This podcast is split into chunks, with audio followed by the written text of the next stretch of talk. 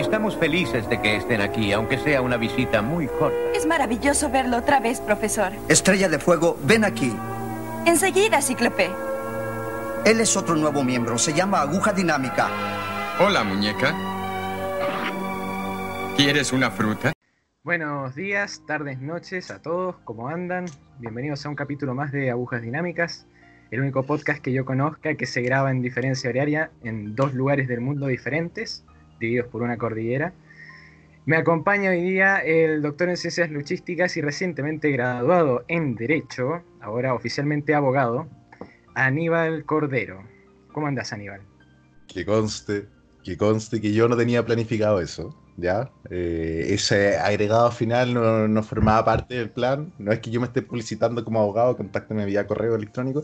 Eh, muy bien, Francisco, ¿cómo estás tú? Eh, todo bien, yo esto lo digo porque, bueno, van a empezar a haber unos cambios en el programa. Acá el señor ya está presionando ahí con su sindicato y sus contactos para intentar obtener un aumento de sueldo. Esas cosas, esas cosas me parecen de muy baja calaña. Francisco, yo creo que lo mínimo que puede hacer es que yo no tenga que pagarte por editar el podcast. Yo no entiendo el por qué lo hago, pero bueno.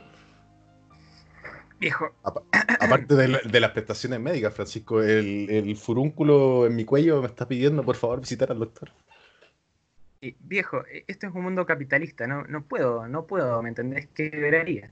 Francisco, con esa pura palabra acabas de censurar todo el podcast. claro, sí. Ahora eso, es todo, eso, es todo, amigos. Ahora va a venir el comando de la censura. Eh, no, bueno. ¿Todo bien entonces?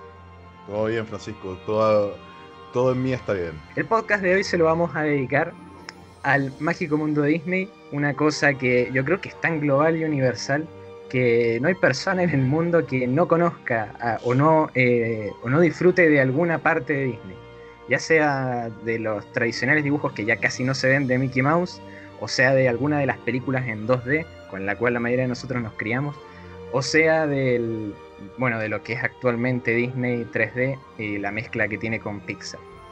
Pero eh, la verdad es impresionante cómo, cómo empezó todo, cómo Walt Disney básicamente creó un imperio de la animación, que hoy día, bueno, es un imperio de un tipo que no me gusta tanto, pero, pero sin embargo, todavía dentro de él como que vive ese sueño, un lugar donde justamente los animadores se expresan en el máximo nivel posible y crean piezas de que son mágicas, que, enamoran, que, bueno, que básicamente te, eh, yo creo que la mayoría de nosotros podríamos pensar en cualquier escena de una película Disney que nos guste y casi recitarla a la perfección, o si no las canciones, etc. Eh, o sea, la magia de Disney. Y hemos hecho una selección de películas de las que más nos gustan, tratando de abarcar todo lo que ha hecho Disney. Eh, para justamente explayarnos sobre el tema, porque es imposible hablar de todo Disney y nos hemos limitado solamente a la animación. Exactamente. Eh, como bien tú dices, cuando hablamos de Walt Disney estamos hablando ya de una de las empresas de entretenimiento más grandes del mundo, que, que ya al punto que ya ha llegado a monopolizar el, cine y monopolizar la, televisión. Eh, recordemos a Martin Scorsese burlándose de las películas de superhéroes y, este abuso que ha hecho Disney de ellas. Y bueno, obvio, claramente aquí nosotros nos vamos a enfocar en la magia propia de Disney, de ese encanto que tenía eh, esas películas en animación tradicional. Es importante aclarar eso, que en este capítulo nos vamos a enfocar netamente en nuestras películas favoritas de animación tradicional. Eh, por lo mismo no, no hemos incluido a, Pixar, eh, nos vamos a centrar más que nada en Walt Disney Pictures y Walt Disney Studio. Y bueno, yo creo que es un viaje entretenido porque es un viaje que te lleva directamente a la nostalgia y, y si uno lo mira en frío, de repente hay un choque de emociones porque te trae recuerdos de cuando viste la película o cuando, ya sea en tu casa, en el cine, o cuando rentaste el VHS o el DVD. Eh, y es una bonita experiencia. Aparte que, que, es una... Se nota que aún lo más antiguo ha envejecido bien. ¿Cachai? Que cuando las cosas se hacen bien, eh, quedan bien para siempre y, logran construir lo que Disney ha construido, que, yo creo que el mérito independiente de, los problemas racistas de Walt Disney es, un mérito que es indudable construir un imperio como el que terminó siendo. Sí, y, y bueno, es un tema más para adelante quizás, si tenemos tiempo lo tratamos, pero eh, yo igual hablaría sobre justamente eh, la cuestión racial o la cuestión de las políticas identitarias que ha ido tomando Disney actualmente. Y básicamente como, digamos que no me agrada del todo en un sentido de, de qué, de qué ha significado eso para las películas propiamente dichas. Francisco, Pero- si yo te pregunto, ¿a qué prefieres? ¿Walt Disney o Roger Myers Jr.? ¿A quién prefieres? El equivalente Eh, sí, de los Simpsons. yo creo que yo creo que Roger Myers eh, Jr. tiene tiene el encanto de, de que el nazismo fue mucho más literal y Claro. también, y también la también la violencia así que eh, por el- me gusta me gusta la imagen además del hijo del hijo adicto que, que se aprovecha del, del éxito del padre eh, Claro. Y yo te pregunto ahora, ¿Walt Disney está congelado o no está congelado? quiero creer que está congelado hijo Ay, Por- quiero vivir con ese sueño, quiero seguir Quiero en la vivir magia. con ese sueño, quiero seguir en la magia. es que es mucho más interesante que saber que, ah, bueno, está, está eh, frito Y y, si, ya. esta- y, ese, y si este plan del orden mundial de quitar nuestro líquido sinovial va de la mano de poder engrasar el cuerpo maltrecho de Walt Disney? Vos sabés que yo tenía la esperanza de que pudiéramos cortar la parte del líquido sinovial, pero me despido de eso. Especialmente me despido de lo del líquido sinovial. ¿Y qué dijo? Tiene que quedar. Ustedes no saben lo que fueron tres minutos de risa constante en este, en este, en esta grabación. Ay, la cagué. eh, Es que, oh viejo, qué. Liberamos Ahora nos vamos a desviar del tema otra vez. Ah, verdad. Disculpen, disculpen. Bueno, culpa, La mea cosa, la cosa es que, eh, bueno, con esto, con esto, eh, con esta introducción que hemos hecho, vamos a partir con la primera película que, que conforma nuestra lista, que sería eh, Fantasía. Fantasía es una película de 1940 que ustedes conocerán y todos conocemos básicamente por la portada del Mickey Mouse aprendiz de brujo con el sombrerito y con la túnica roja. Y es un proyecto musical y de animación, es como una especie de proto que, Claro. que tiene básicamente como intención tocar una serie de temas con una orquesta y que eh, esos temas inspiren eh, animaciones cortas. Eh, inicialmente esto iba a ser un corto de animación simplemente, pero terminó siendo eh, una serie de cortos unidos en una especie de largometraje. Bueno, hay algo. Nosotros ahora vemos en Fantasía como una especie de obra de arte, pero en verdad fue un fracaso Fantasía en su momento. Y de hecho, en 1940 produjo como un declive en, lo, en la economía de Disney bastante brutal. Eso uno como que ahora no se lo imagina, pero Disney ya ha batallado muchísimas veces con la quiebra. Eh, y bueno, Fantasía fue parte de ese proceso. Sí, Eh, de por sí, bueno, de por sí, Fantasía lo, lo que hace es tomar muchos temas del, del romanticismo y llevarlos a, a la animación. eh, lo cual eh, a mí me encanta. Y de hecho es como el Disney más funcional es cuando justamente no oculta que está eh, escarbando en la historia y literatura de la, de la humanidad. Pues, Por, eh, por ejemplo, yo me voy a centrar en, en mi corto favorito de, de ¿cómo se llama? De, de fantasía, que es eh, Bold Mountain y que bueno, está animado en parte por Vladimir eh, Peter Tila, Titla, eh, se- sería mejor dicho el apellido, que básicamente se trata sobre la hora de, la, de las brujas, básicamente. Es como, eh, es una secuencia de orquesta donde lo que se propone es la noche donde llega, eh, donde aparece el diablo con sus, eh, con sus esbirros bailando y asolando un pueblo, y luego al amanecer como llega el Ave María. Sería esa como la, la historia que se cuenta. Y la animación ahí es espectacular. De hecho, para mí es la, mi parte favorita. Y, y menciono al animador sobre todo porque es el mismo que trabaja en Pinocho. Y Pinocho tiene unas secuencias que vos ahí notás la mano del tipo, como la donde de los niños burros, que es como una Ya. secuencia bastante aterradora, si te pones a Sí. pensar. O sea. Pinocho en general es re creepy. Sí. Y eso mismo lo notás en, en justamente en, en esta parte de Bold Mountain. Eh, cuando aparece el, el diablo en, la punta de esa, de esa montaña, que está como medio inspirado casi en el Drácula de Bela Lugosi, así con esos movimientos como si las alas fueran capas. Bueno, y, luego todos los espíritus que se levantan de la tumba, las danzas que el diablo agarra justamente en sus manos y distorsiona a los justamente a unas formas como femeninas de, fuego y las vuelve monstruos. Bueno, está llena de momentos absolutamente aterradores de, animación, pero muy bien hechos.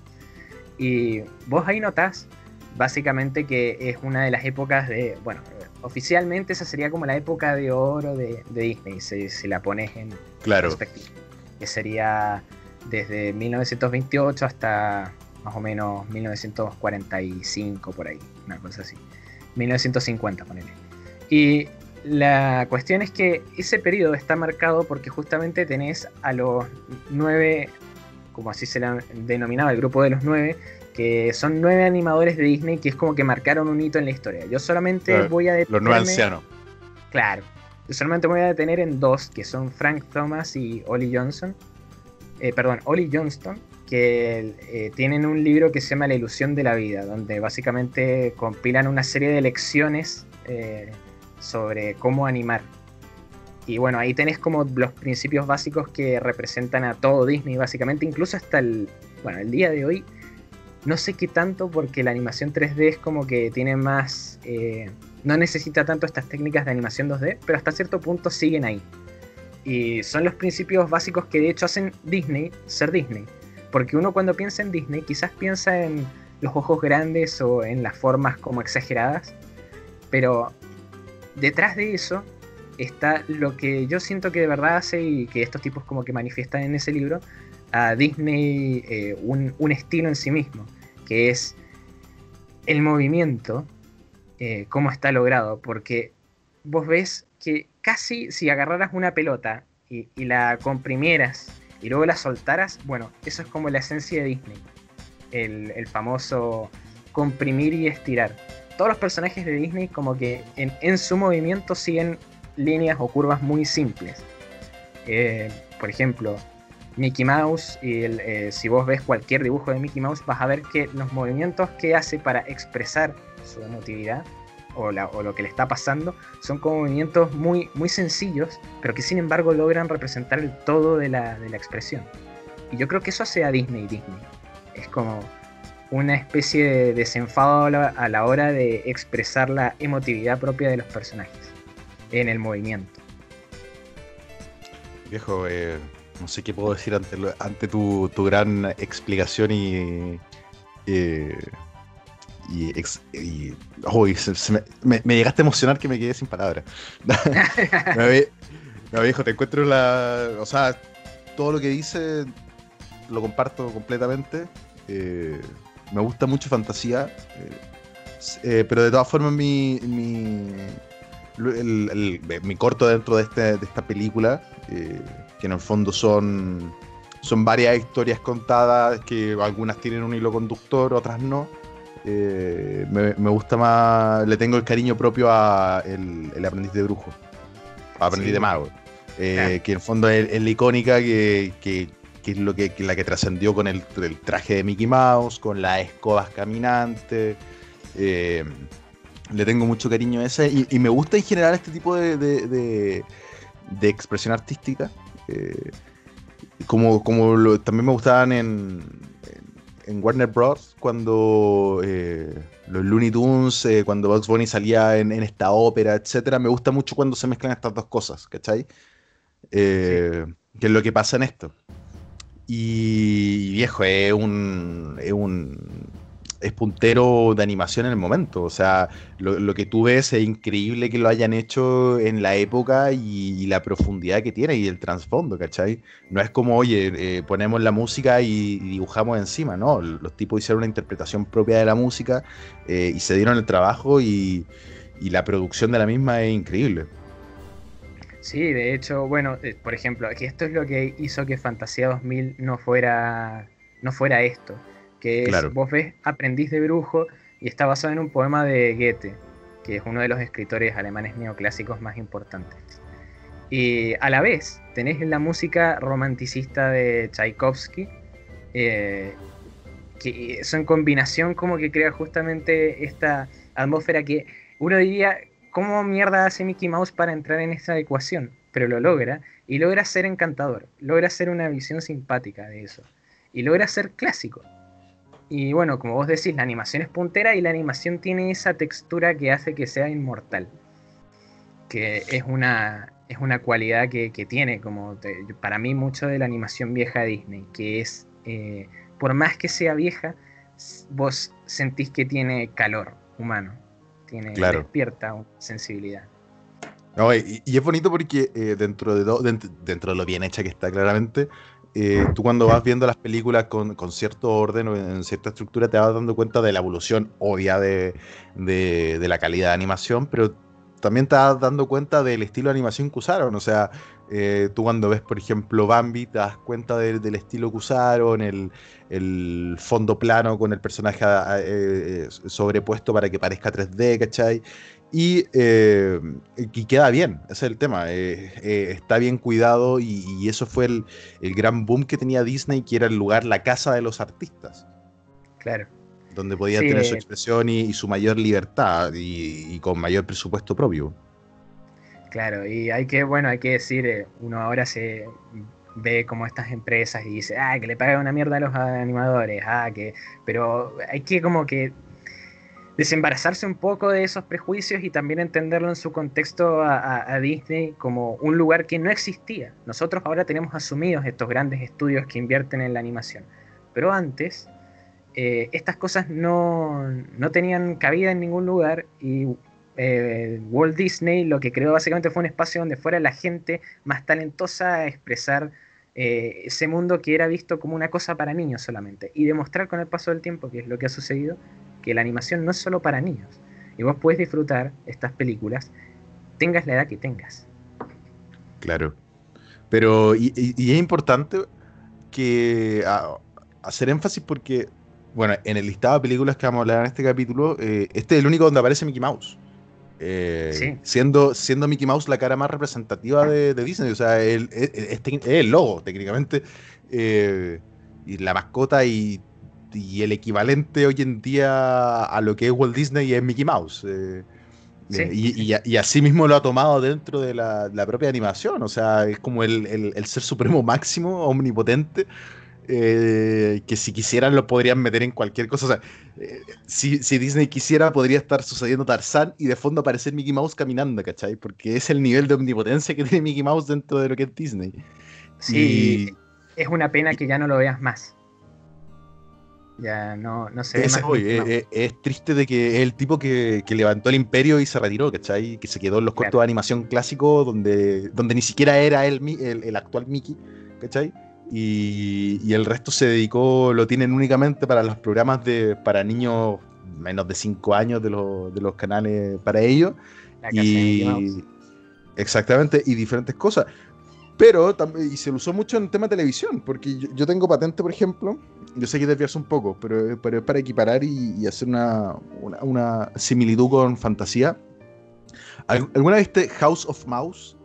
Sí, que era como una especie de programa de... que exactamente, que a mí me gustaba mucho eso de romper la tercera pared y, mostrar el universo Disney como un, universo cohesionado. Eso me gusta mucho a mí. Eh, y dentro de este, de, los capítulos de House of Mouse, que yo tengo, le, recuerdo de buena forma la serie, no, la veo hace mil años. Es más, yo me acuerdo de la veía en Telecanal, a ese nivel de antigüedad. Eh, y ya no, que ya no sé si existe Telecanal, por si acaso. Eh, eh Telecanal, era el canal 2 ese, ¿no? El canal 2, sí, sí, porque el 4 era la red. ¿Cierto? Sí, el canal 2 era Telecanal, que era ese canal que, que no toda, que era difícil de agarrar, etcétera. Bueno, eh, y donde daban el monito animado. Yo creo que ese era el mayor plus que tenía. Eh, que ya, bueno, en House of, eh, House of Cards, weón, cacha. cacha, para dónde me, me fui. Yo, sé que, que, hay cosas corruptas en Disney, pero no, no para irme por ese lado. Pero en House of Mouse. en House of Mouse jugaban también con esto de, la música con, animación en una menor escala, en virtud que era una serie de televisión básica, ¿cachai? pero, pero era algo muy propio de Disney que se ha ido perdiendo con los años. Sí, y bueno, más adelante, bueno, por eh, adelantarse un poco, pero el- finales de los 90, principios de los 2000 fue la última vez que uno de estos personajes clásicos hizo irrupción en la pantalla, que fue eh, la película de Goofy. Y Uh, que sí, más, encima de esa, más encima de esa manera. Claro. Y nunca más se, se intentó hacer una cosa así, lo cual a mí me entristece porque siento que son los personajes clásicos los más icónicos y los tienen ahí relegados como a- al museo. Eso, eso es lo triste porque es eh, encariñarte con, con personajes que tristemente nunca pudiste ver en el cine, ¿cachai? Claro. Porque sí. yo, ah, si ahora hago un barrio rápido, no recuerdo haber visto una película de, de alguno de los personajes principales en el cine, ¿cachai? Sí, yo o sea, creo que el último recuerdo que tengo es la de los tres mosqueteros, pero creo que esa fue directo a video. Claro, que en el fondo es eso. O sea, yo vi la película de Goofy y la película, la número 2, pero la vi directo de video, ¿no? Claro. Eh, no, no me fui- no, no, no hubiera pagado por ir a ver eso, en verdad, pero bueno. Sí. Bueno. Eh, Pasemos a la siguiente. Bueno, la siguiente película dentro de nuestra lista eh, es eh, una especie de... Estamos en un orden cronológico dentro de nuestro gusto y es La Espada en la Piedra. Esta película de animación de 1963, eh, en este caso dirigida por Wolfgang Reitermann y producida por Walt Disney Pictures. Hay Eh, que, hay que que ya- darle reconocimiento, eh, perdón, a un breve inciso a, a Reiterman en, en cuanto a la cantidad de películas de Disney que dirigió. Porque es Los Aristogatos, Bernardo y Bianca, La Espada en la Piedra, El Libro de la Selva, Robin Hood, etc. Francisco, Sí, Francisco, ¿por, por qué me interrumpes? perdón, mi señor. No, Francisco, que yo iba a hacer esa eh, iba a profundizar en eso, pero me interrumpiste. bueno, bueno, perdón. ¿Te das. ¿Te das cuenta que cada capítulo hay más rosa entre nosotros? Ya cuando se partimos rompe, con. Se rompe nuestra química. Exactamente, ya eh, estamos. Ya, ya no existe esa tensión, tensión sexual, ahora ya es el matrimonio que está terminando sus últimos días. Donde, donde había fuego, cenizas quedan, dice el dicho. Exactamente, no, para que la gente sepa, terminamos el podcast y yo echo a Francisco de este chat de audio. Sí, ya. yo lo elimino, lo, lo mando, lo digo, hablamos después, chao. Depo- de- deposítame. Pará, no te, no te desvíes otra vez. Lo siento, viejo. Eh, Ha sido una semana muy loca, disculpa. Este es mi momento de catarsis. Bueno, eh, sí, eh, para, bueno, a Reiterman, eh, este animador de origen estadounidense, o sea, estadounidense de origen alemán, mejor dicho, que forma parte de uno de los nueve ancianos de Disney que tú hiciste referencia anteriormente. Ujú. Eh, y sí, o sea, las películas en las que él participó, eh, varios clásicos de Disney, como son 101 Dálmata, La propia espada en la piedra, eh, El libro de la selva, Los Aristogatos, Robin Hood, entre otras, y bueno, que murió en 1985 por un accidente. por un accidente y en 1989 fue nombrado dentro de las leyendas de Disney, este Hall of Fame que, que no tiene nada que enviarle de la WWE. Sabía que ibas a hacer una referencia, eso no te podía Eh, dejar es sin- inevitable. Es inevitable. Pero bueno, eh, La Espada de la Piedra, esta película que cuenta, eh, en el fondo, adapta eh, el libro homónimo eh, que relata las aventuras del rey Arturo antes de ser coronado rey y eh, su relación con el mago Merlín, que, que es el personaje que se roba la película al final de cuentas. En- bueno, Disney obtuvo los derechos de, de esta película eh, en 1939 eh, y los primeros storyboards se hicieron en 1949, pero no fue hasta 1960, después de haber finalizado 101 Dálmatas, que se retomó el proyecto, ya que tristemente esta película es una de las más olvidadas de Disney. Eh, Sí. o- De hecho, vos o la la- viste hace poco.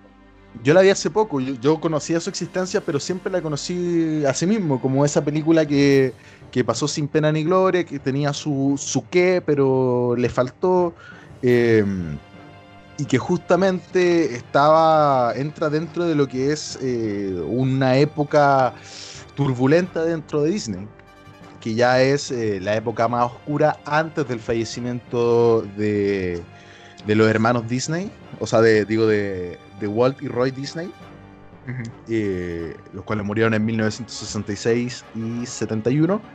Eh, eh, y, yo creo que eso fue lo que más le afectó a esta película, porque, como tú dices, yo la vi hace poco eh, y me gustó harto. Encuentro que claramente tiene su, su menor presupuesto a otras obras propias, ya sea 101 Dálmata, que es la anterior a esta, y las que vinieron después. Pero, pero me gustó harto. Siento que es una película para, para el tiempo que tiene, que tiene una duración de una hora 15, si mal no recuerdo.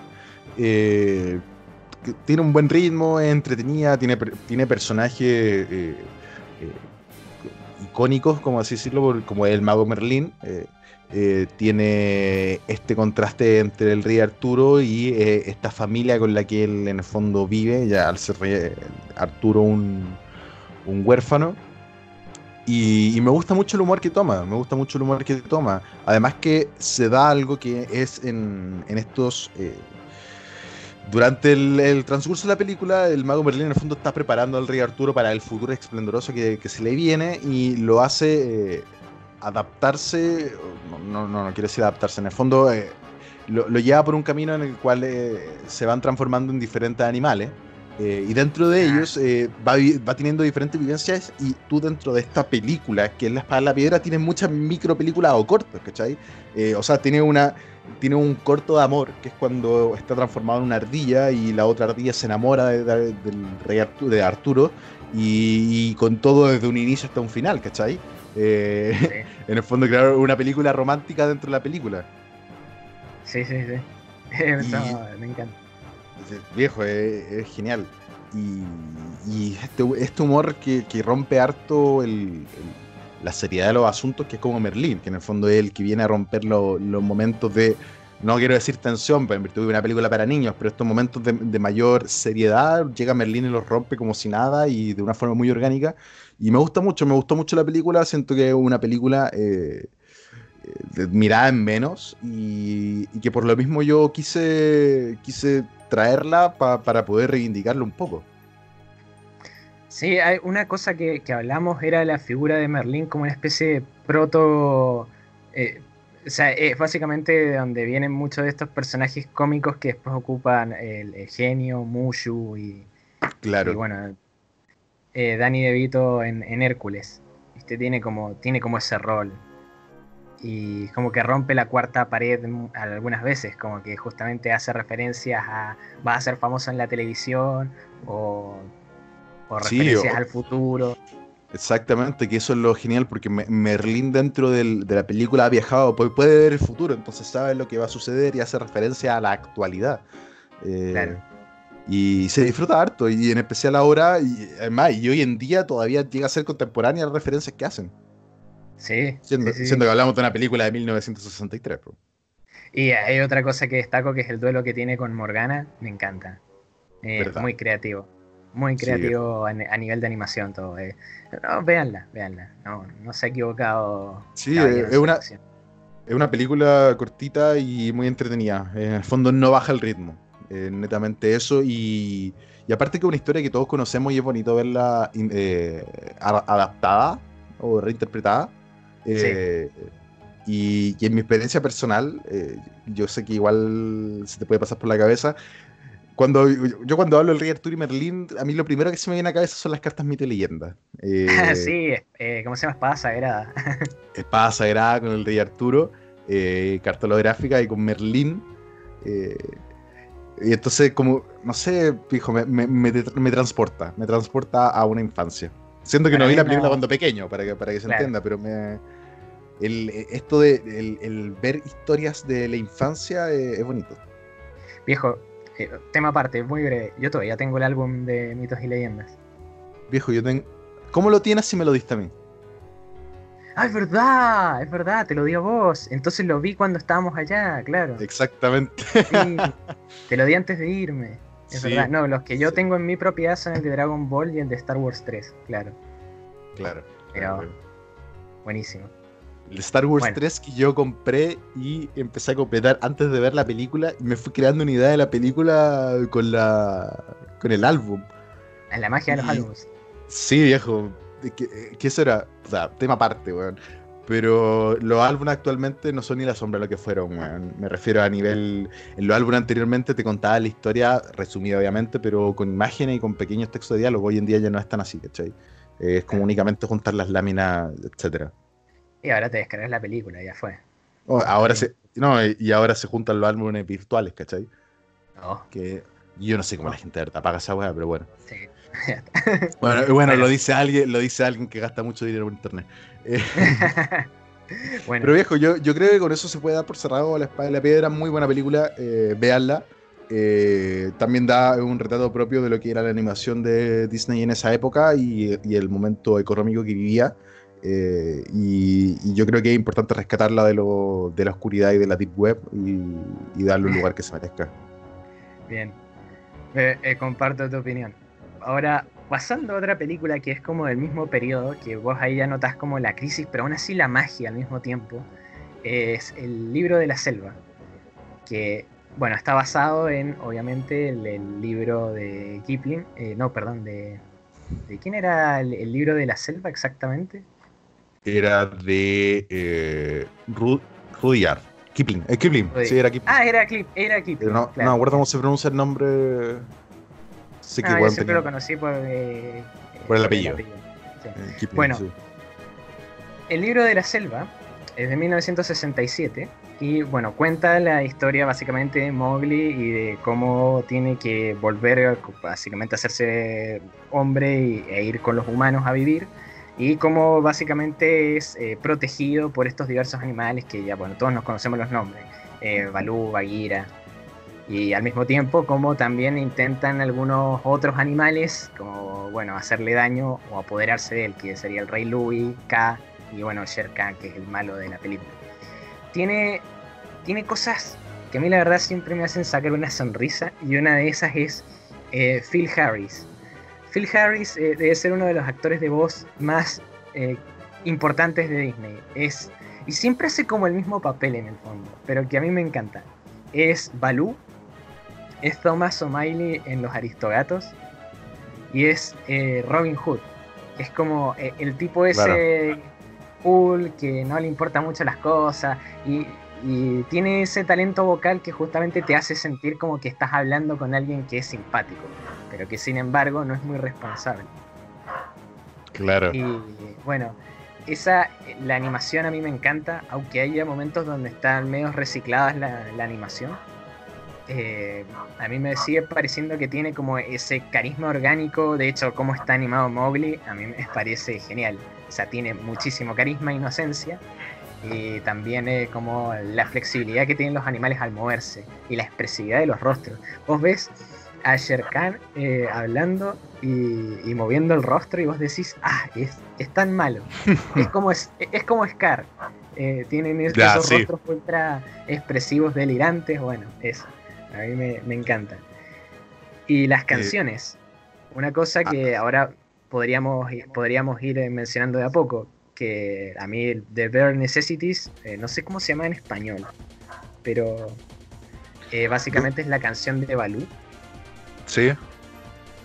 Bueno, esa a mí me parece una canción esencial. Perdón, te estoy interrumpiendo. Sí, hace unos momentos quería decirte que. eh, a mí, o sea, yo con el tiempo le he agarrado cariño al libro de la selva, te soy sincero. A mí cuando pequeño no me pegó para nada. Eh, no, no me llamaba la atención, la verdad, y la encontraba hasta aburrida. Y con el tiempo, hace un par de años la, la reví y le encontré mayor. No me vuelve loco, la verdad. No. Yo creo que es de esas películas Disney que no me pega, no sé por qué será. Eh, pero claramente reconozco el, valor histórico que tiene, eh, el valor musical y de animación propia. Y, y claro, o sea, la, la- eh, la canción que tú dices, una canción icónica que yo sin gustarme la película me la sabía. Y tiene mucho lo que tú y, la caracterización de los personajes yo creo que es lo más importante. Aparte que están muy bien hechos las contraposiciones entre el villano que es muy malo y el resto. Sí, lo bueno, la. ¿Cómo se llama? Los buitres que son como medios british. Eso me encanta Sí, claro. también. Eh, no, la verdad a mí me parece una película simpática. Es pequeña, pero simpática. Es como muy de esa época. Son. eh, die- sí, es un clásico, es un clásico eh, yo creo que es de esas películas eh, de la época antigua, porque más encima esta película justo le topa el, el- el peor momento de Disney, ¿cachai? Eh, Sí. Justo sale en la época cuando ya a la- a- antes de la muerte, eh, o sea, es el primer largometraje después del fallecimiento de, de Walt Disney. eh, y que él murió de- durante su realización, ¿cachai? Eh, entonces le, le pega mucho ese, ese suceso propio de, de la compañía. Claro.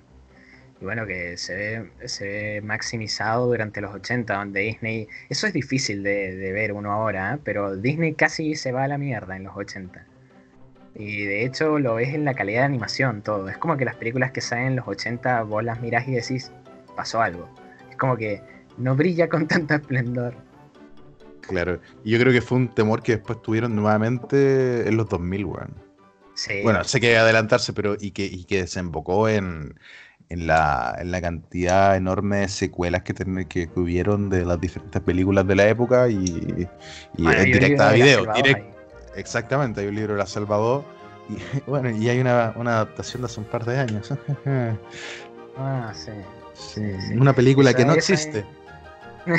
Eso es un tema que, que también, ¿eh? el de las live action que han hecho de las películas de, de Disney, a mí me, me, me desagrada, ¿qué puedo decir? Viejo, eh, la que viene también tiene un live action, así que Uh, yo creo que... Pero- muy buena, eh, entretenida el libro de la selva, o sea, yo sin ser fanático la, la recomiendo. Eh, la música es muy buena y la animación también, o sea, y eh, el tema de la, de la ambientación también está muy bien logrado. O sea, y, y lo que es los animales en la selva. Sí, sí, sí, sí, absolutamente. Aparte te, da buena. ese, ese, ese, ese gustito de, de los juegos de poder de los animales. Ajá, sí. No, y aparte tiene como esa esencia media jazz que también la tiene, por ejemplo, los exacto. aristogatos. No, eh, eh, a mí me gusta eso, como que Disney se pone las pilas para ambientar su, su Los- película siempre como en... Los aristogatos que inspiraron el baile de Mia Wallace en Pulp Fiction. Ah, es verdad. es verdad. ¿Ves que Bueno, visto eso? ¿Hay, ah, ¿hay visto el corto donde sale, o sea, el video donde sale, eh, ¿cómo se llama? Ah, este tipo, eh, Quentin Tarantino diciendo la mía que se mueva como los aristogatos. No, o sea, solamente había leído de la inspiración, pero no he visto el video. Hay, hay Sí, un que- video, entonces. Sí, o sea, es que él lo confiesa en una entrevista. Eh, ah, claro. si mal no recuerdo, es una entrevista donde están ambos. Y, y en ese momento, eh, eh, si no es él, ella explica que, que cuando fue la escena, eh, Tarantino se le acercó y le dijo que bailara como los aristogatos y por eso ella baila así, ¿cachai? Ah, qué bien, qué bien. Uno- otra cosa más. Vaya a ver los aristogatos, por favor. Vaya a ver Pulp Fiction, por favor. Ah, sí. sí. No, pero Bueno. los aristogatos muy buena también, por si acaso. Saltémonos entonces y vamos a ir ya directamente a la era del eh, renacimiento de Disney, como se le conoce a ese periodo, que va desde 1989 hasta 1999, donde vos, Aníbal, seleccionaste Seleccioné una película eh, de las más importantes de la historia de Disney, eh, como es El Rey León. Película que, como hicimos referencia antes, también tuvo un live action hace poco, que de live action no tiene nada porque está todo hecho por computadora. Eh, pero El Rey León, eh, una película clásica, yo creo que uno de los mayores logros técnicos eh, de guion y, y de nivel de éxito comercial de Disney. Eh, esta película animada producida por Walt Disney Picture Animation. Aquí ya, ya pasamos una nueva etapa dentro de lo que es Disney. Hay más luquitas ahí para producir. Y distribuida por Walt Disney Pictures. Que esto es lo, es lo genial de ir viendo la historia de Disney, cómo fue creciendo. Que cómo partieron de tal forma, ¿cachai? Como un estudio de animación y ya a esta altura, 1967, te vas dando cuenta de las diferentes divisiones de esta compañía, ¿cachai? Si anteriormente eran, las películas eran dirigidas por un tal persona y producidas por Walt Disney Pictures, ahora ya Pictures es únicamente distribuidor, o sea, hay otro equipo, otra división diversa que se encarga de la producción de la misma. Eh, y ahí te vas dando cuenta de la escala y el poder monetario que empezó a adquirir Walt Disney en la época. O, de- o sea, Walt Disney, la, la compañía. Porque ya estaba Sí, sí, muerto el caballero. O sea, ya estaba congelado el caballero, digo. Claro, sí, está congelado, Aníbal, está congelado. Está congelado. Eh. Su cabeza está ahí esperando la, la cura para 20 apuñaladas, no sé. Bueno, para. eh, sí, se nota, se nota justamente la, la, digamos, lo magnífico de, de lo que se está logrando, porque el Rey León es como, ¡fua! Un, desde que abre hasta que cierra la animación, no para. La animación y la música. O sea, te parten con ese. con ese. esa vista desde lejos de los animales caminando en el atardecer y es potente. Eh, bueno, para contextualizar, esta película que comenzó a, a- filmarse, eh, el- o sea, el desarrollo comenzó en 1988, eh, pero fue postergándose. eh, ya que empezó en 1991 la producción propiamente tal, al mismo tiempo que Pocahontas, otra de las grandes películas de Disney, que era el gran proyecto de Disney y que contaba con los mejores animadores que, del estudio en ese momento. ¿ya? Eh, y, la idea de Disney, eh, que es lo que hemos hecho énfasis en este tema de la representación eh, y la calidad de adaptación de los ambientes, de los personajes o de los, o de los movimientos corporales de, los diferentes animales, es que para el Rey León fueron a Kenia a visitar el Parque Nacional Hellgate para poder eh, investigar a los animales y, y ver la ubicación en que se basaría la película para poder hacer una mejor interpretación y realización de la misma. Eh, algo muy propio de Disney de enviar a su, a su estudio, a sus trabajadores de determinada película a la locación donde la misma se va a desarrollar. Wow, eso no lo sabía. No sabía. Eh, bueno, lo otro es que esta película también tiene. eh, bueno, esto es algo que uno al verla se da cuenta. Ya empieza con estos pinceladas de, de animación por computadora. eh, Nah. que, que posteriormente pasó a ser la tónica. Eh, pero, pero ya empieza con eso. Y eso ya se puede ver, por ejemplo, cuando. Bueno, me estoy adelantando para contextualizar un poco eh, nuevamente. Eh, la película fue lanzada en el 94 y trata de el león Mufasa, que es el rey de, los- de los animales, este león, junto a su esposa Sarabi y su hijo Simba. Eh, que al nacer él y ser el heredero del rey, de, este reino de los animales, el hermano de Mufasa siente envidia y anhela el poder. Igual que el caballero al otro lado del micrófono en Argentina, que anhela a- alcanzar el, imperio de agujas dinámicas y deshacerse de mí y traer a su a su pandilla. Eso es pandilla. A, a- a su. ¿Por qué te ríes? ¿Que acaso estoy confesando los planes futuros? No, no, no, no quieres saber lo que estoy pensando porque vamos a caer en un loop de vuelta. No quieres saber. Estás pensando en el líquido. no. No, ya, concéntrate, Francisco, concéntrate. La gente va. Bueno, la gente se va a preguntar qué mierda es el líquido sinovial. Por si acaso es el líquido que está en las rodillas de las personas. Para que vean Por que favor. aguja- agujas favor, sí. dinámicas. No, para, que vean que agujas dinámicas contribuye a, a- a- a la cultura y. chao, ya, demasiado. Bueno. eh, esta envidia de, As, de, de Scar contra eh, Mufasa y Simba desemboca en una de las escenas más tristes y yo creo impactantes y, y que debe haber causado muchos suicidios colectivos, que es la muerte de, de Mufasa. En una, en una muerte demasiado, eh, no quiero decir visceral, ya que no se ve nada, pero sí una muerte no muy grata. Sí, no, aparte es impactante, o sea, realmente muere, muere en pantalla y vos Y ves muere como frente a su al hijo. claro, al hijo y el- también el odio de Scar, que es muy buena interpretación la de Jeremy Irons, la de Scar. A mí O me encanta. Scar, Scar debe estar en el top de, en el podio de los mejores villanos de, de Disney de las películas, al menos la- de, las- de- esta de- animación contemporánea y la canción igual. Y, y me gusta ese, ese juego de que el villano es malo malo, ¿cachai? Que es Scar y, y los ayudantes son malos pero malos tontos, que serían las ¿cachai? hijo de- que, que todo, yo creo que la- las llenas son el, junto con Timón y Pumba, el componente humorístico claro de la película, eh, por diferentes lados. Timón y Pumba por, ah, por, eh, por las tonteras que hablan y las llenas por las estupideces que ocasionan, ¿cachai? Sí. Sí, sí, el, eh, ¿cómo se llama? El- eh, ¿Notas también el, presupuesto que tienen ahora por los actores que han conseguido? Porque ahora son como actores conocidos los que interpretan a estos, estos personajes. O sea, tenés a Jeremy Irons, tenés a, ¿cómo se llama? Eh, James Earl Jones, o sea, Darth Vader haciendo de- del padre de Simba. Tenés a Whoopi Goldberg haciendo de una de las hienas. A Chich Martin haciendo de la otra. O sea, y bueno, y tenés a Mr. Bean haciendo del, eh, del consejero del, del rey. Es muy. O sea, hay gente muy conocida con mucho poder de, de vocalizar y de, de actuación. Sí, no, se, se nota el tiro la, el nivel de producción y, y que en el fondo también ya se estaba mirando a Disney como algo más serio, que, que es lo- el, el gran logro que, que- que mencionamos antes de, de mostrar que la animación es- no es para niños, sino para todo tipo de público. Y en, especial el Rey León, que tiene esos, esos contrastes tan claros entre escenas dramáticas, ¿cachai?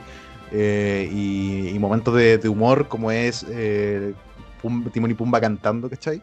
Y, y escenas románticas como es cuando Simba se junta con la Nala, con la leona, con la na- ¿cómo era? Nala. Nala. ¿Qué, qué tipo de nombre es ese? Eh, nombres africanos, viejo.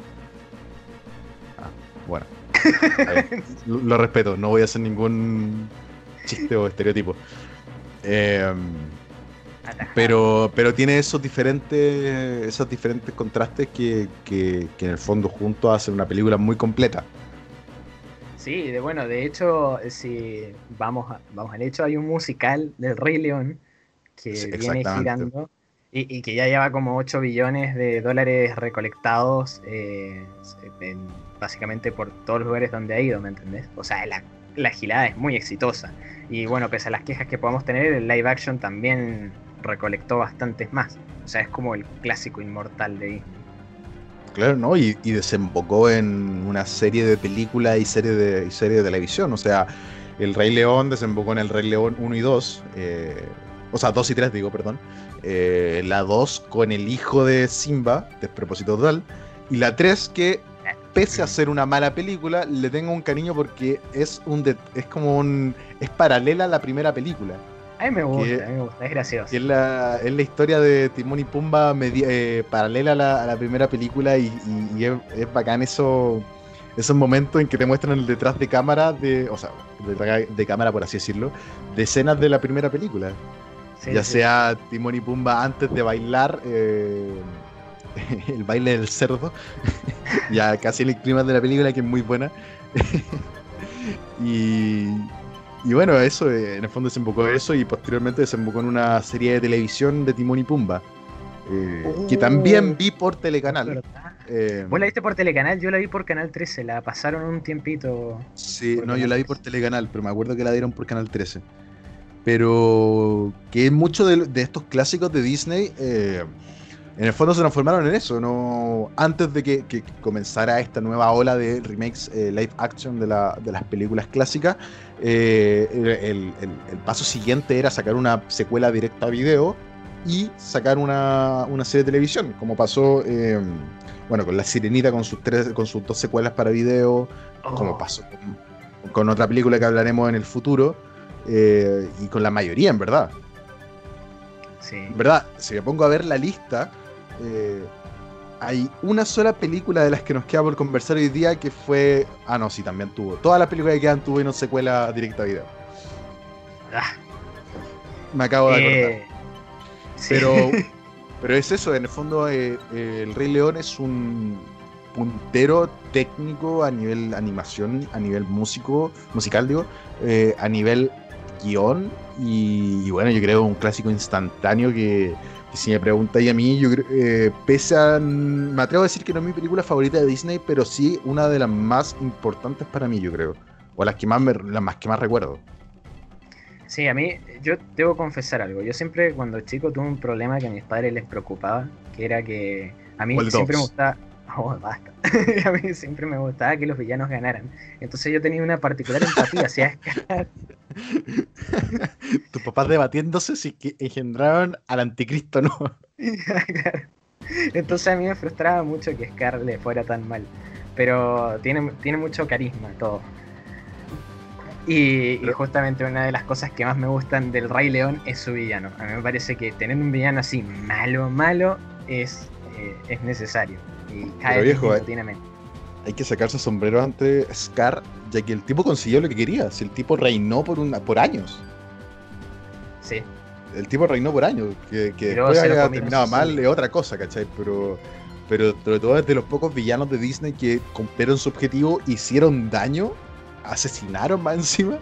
Y, y bueno, al final, claramente una película de Disney eh, tenía que tener ese final dándole la lección, pero No, bueno, sí. igual es una cosa muy shakespeariana. O sea, en el fondo el Rey León es una historia de Shakespeare adaptada. Claro. O sea, es, es una especie de Hamlet, por así decirlo.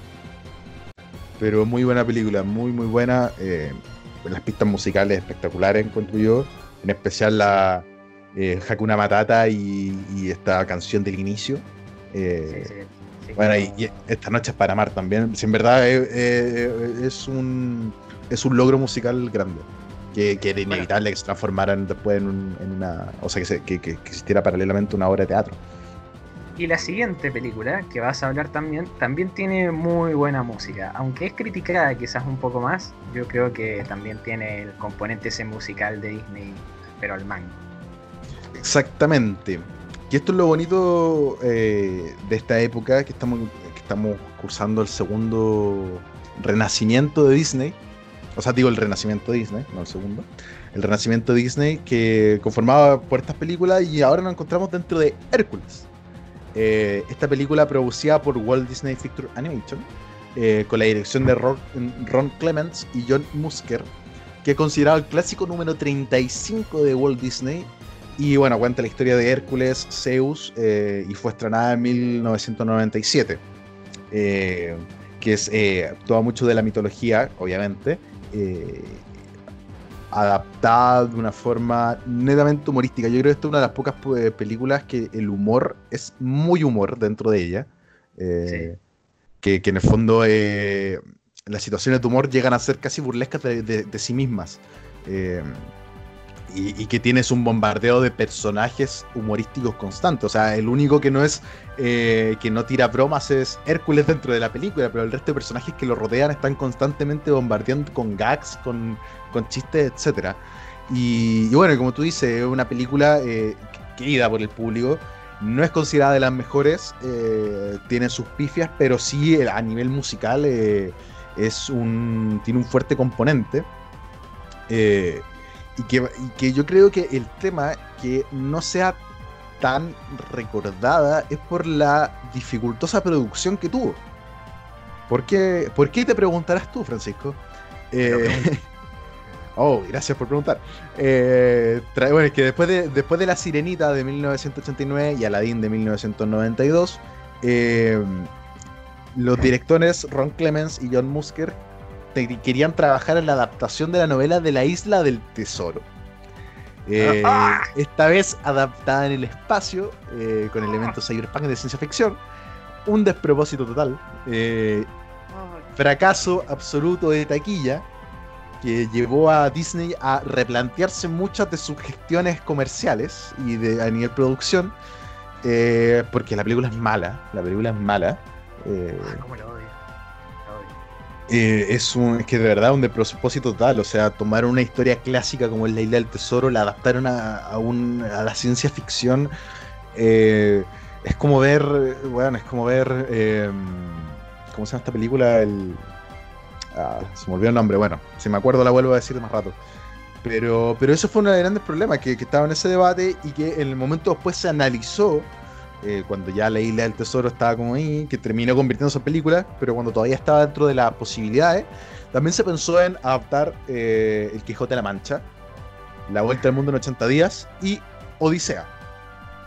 Eh, creo que existe la buena suerte de que ninguna de esas... No, La Vuelta al Mundo en 80 días no tiene adaptación, ¿cierto?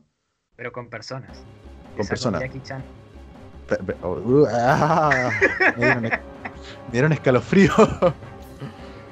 Pero bueno, eh, que al final terminó en la, la idea que más le gustó fue la, la hacer una película eh, sobre la metodología griega con el personaje de Hércules.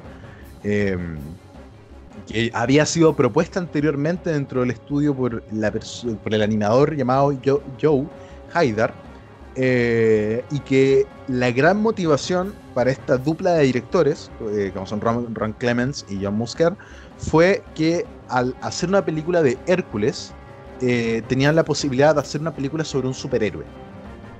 Y eso fue, y, al, ser, eh, al ser ambos fanáticos de la historieta, eh, fue la principal motivante.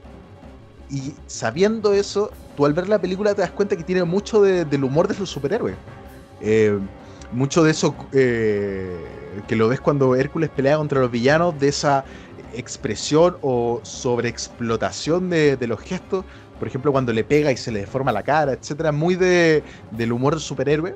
eh, muy de lo que después sería el humor eh, Marvel Disney. Eh, que, que uno de los grandes fuertes de la película es el tema del humor gráfico y, y de la música, que, que las composiciones interpretadas en, para el público latinoamericano, hispanohablante, por eh, Ricky Martin, eh, quien también dio la voz de Hércules, que, que es, si no me equivoco, es el eh, es uno. Yo, sé que en la película Enredados, Chayanne hace la voz del personaje principal en esa película. Sí. Eh, yo no sé si, existirá, si existen más películas donde un cantante haga, haya hecho la voz del personaje principal de una película de Disney. Eh, yo al menos conozco esas, esas dos. Sí, Pero, pero bueno, uno, uno de los principales fuertes, como vengo diciendo y he repetido reiteradas veces, y yo sé que estoy siendo cargante, es el tema del humor y que se ve muy claro en el villano de la película, que es Hades. Uno de los mejores villanos. Exactamente, eh, uno de los mejores villanos, eh, una interpretación espectacular, que no puedo recordar el nombre del actor de voz, eh. James Wood, eh, y un villano espectacular, o sea, es el podio de los, o sea, yo creo que es uno de los villanos en los que más se inspiran en, eh, eh, en la actualidad a, a fin de crear uno dentro de una película, ya que tiene ese componente de maldad, ese componente de humor, ese componente eh,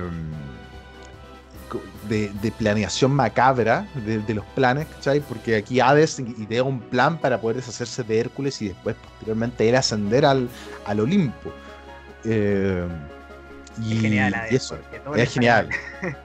Que eso es lo genial. Y, que más encima, y, está emparejado con esos dos estúpidos, que, son los diablillos, que, yo creo que una de las mejores escenas es cuando eh, Hércules pensa la hidra. Eh, y viendo desde un, un- de un balcón eh, el espectáculo, creyendo ver que la hidra iba a destruir a, a Hércules, eh, ve la destrucción de la hidra y posteriormente, enojado, siente un ruido de zapatillas. Y enfocan a los diablillos y traían puesta mercancía de, de Hércules. Lo que produce en eh, Hades un- una ira iracunda. eh, con esos cambios de humor muy propios del personaje, que yo creo que uno de los mayores plus que tiene, ese, esa dualidad que parecía bipolaridad, que está enojado y, y- y- y tiene esa representación física de que le cambia el color de la llama del pelo. Bueno, ahí cuando dijiste lo de las zapatillas, hay una cosa que hay que mencionar que es la justamente con la idea del superhéroe también viene la idea del atleta o superestrella. Claro. Es como que Hércules justamente es una figura de, de adoración y se vuelve como una especie de, de famoso al que con el cual se hace mercancía, juguetes, tiene su mansión, es como medio Hollywood. Y bueno, todo, todo ese rollo también es como que es comentado en la película. Además que juegan con el tema de que Her- eh, Hércules es el héroe que viene después de una época sin héroes, ¿cachai? Eh, Claro.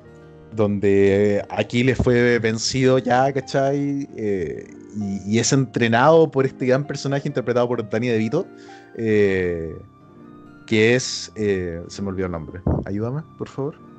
Francisco, vamos, más rápido, más rápido. Felice- ah, Filistetes, creo que se llamaba el, el chabón. Era un sátiro eso en el fondo. Un sátiro, sí, el, sat- el sátiro, Qué bien exactamente. que Danny DeVito sea un sátiro, me, me encanta. Qué bien que Danny DeVito siempre interpreta personajes que son Danny DeVito. Sí, Que eso, Danny DeVito elige. Yo me acuerdo de la, la, la junta de firmas que hubo para que Danny DeVito interpretara la voz de el detective Pikachu. Oh, Era el personaje. Era el personaje, era, era él. Era... Pero bueno, Oh, eh, sí, eh, y que te muestran toda esta secuencia de cero a héroe, que forma parte de una, una de las canciones de la propia película, que es una de las mejores secuencias que hay eh, del entrenamiento de Hércules para convertirse de ese, ese diamante en bruto a este héroe histórico que, que transforma a Phil. Phil se llama. Eh, Que transforma a Phil y que Phil está orgulloso, ¿cachai? Porque es, el, es su última. su último pupilo, ¿cachai? Ya que él estaba retirado cuando, cuando llega. Claro, mi, mi última esperanza eres tú. Esa era Oye, la canción, qué, buena, sí. qué buena canción, qué buena canción. Sí, sí. Bueno, a mí la canción romántica me, me gusta también, la de esta película, la de Megara. Eh, ¿Cuál era? O sea, Eh, me- la, la he escuchado, pero no me acuerdo la letra ahora. No quiero que me la cantes Bueno, a mí, pero, pero No, alguna no, estrofa. No, tampoco lo iba a intentar, pero es básicamente ella negándose a admitir que eh, está empezando a sentir algo por Hércules y las musas como diciéndole admite que, Ah, que le verdad. tenés ganas. Ah, a mí me gusta me- esa canción. que además se da esto de que en el fondo en cierto momento hay dos villanos, que son ella y, y Hades.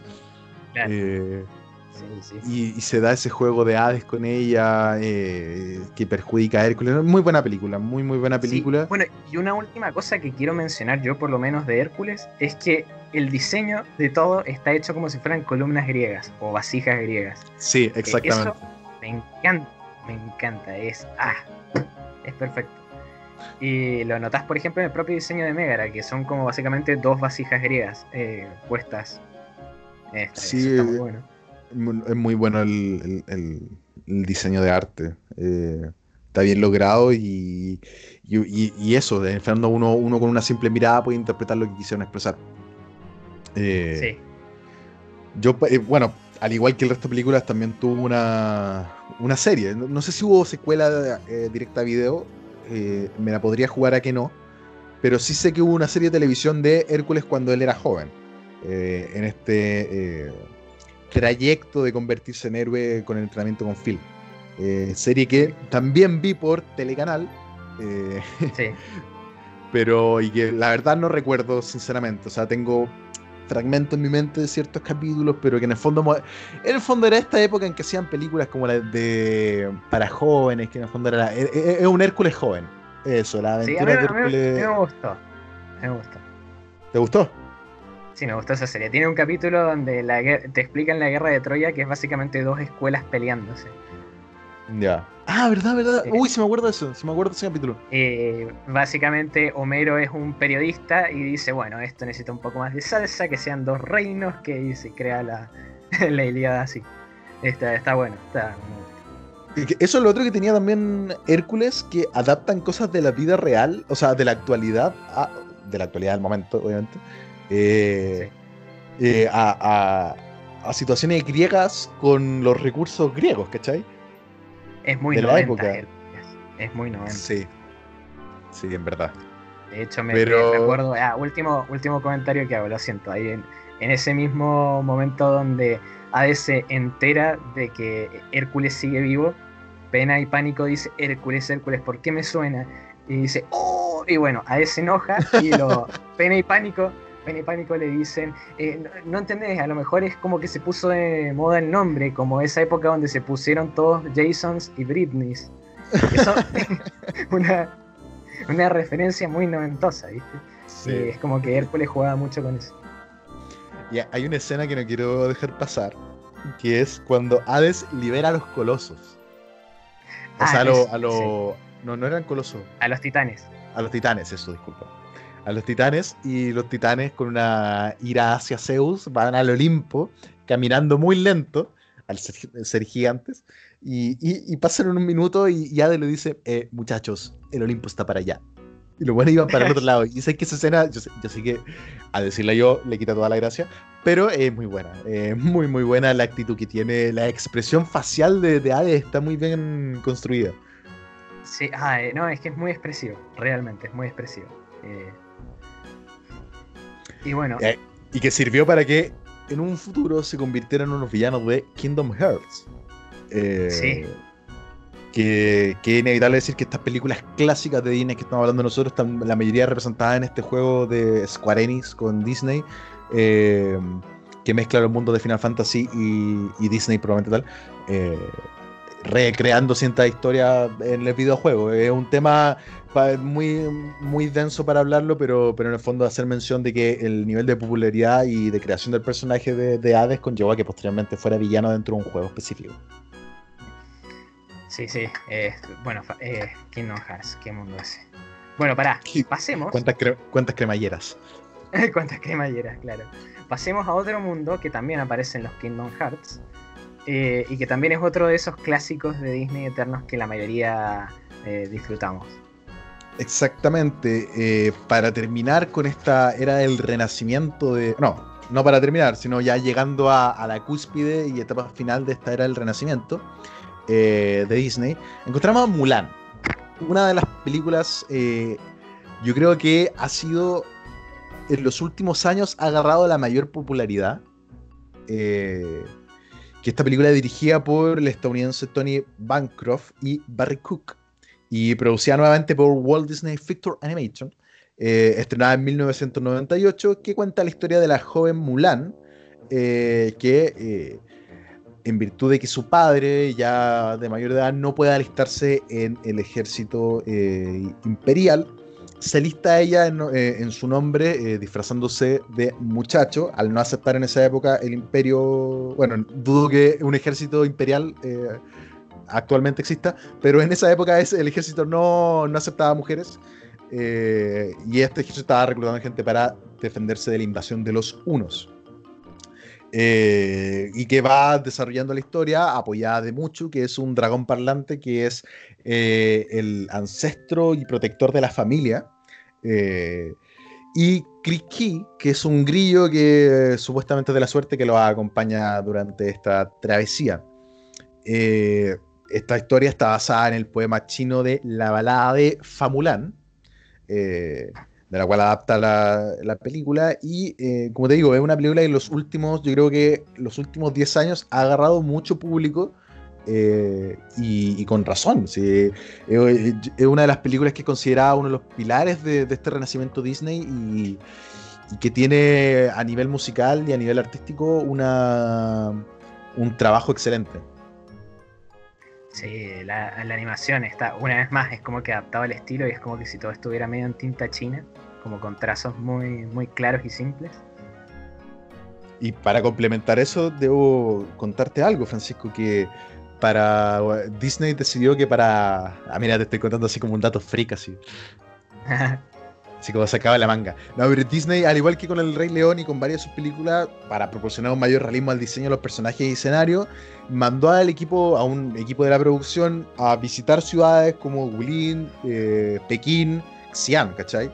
Eh, y a basarse en la obra artística de la dinastía Ming y Qing. Eh, lo que ayudó a que la película en sí, tú al verla te das cuenta que está bien representada la época en la cual transcurre. Oh, bueno, genial. Genial. Y como se llama, eh, bueno, es... A, mí con Mulan me pasa que me pasa una cosa, siento que dura muy poco, debería durar más. Me, es uno de esos casos donde siento que lo épico del, contexto amerita un poquito más de duración.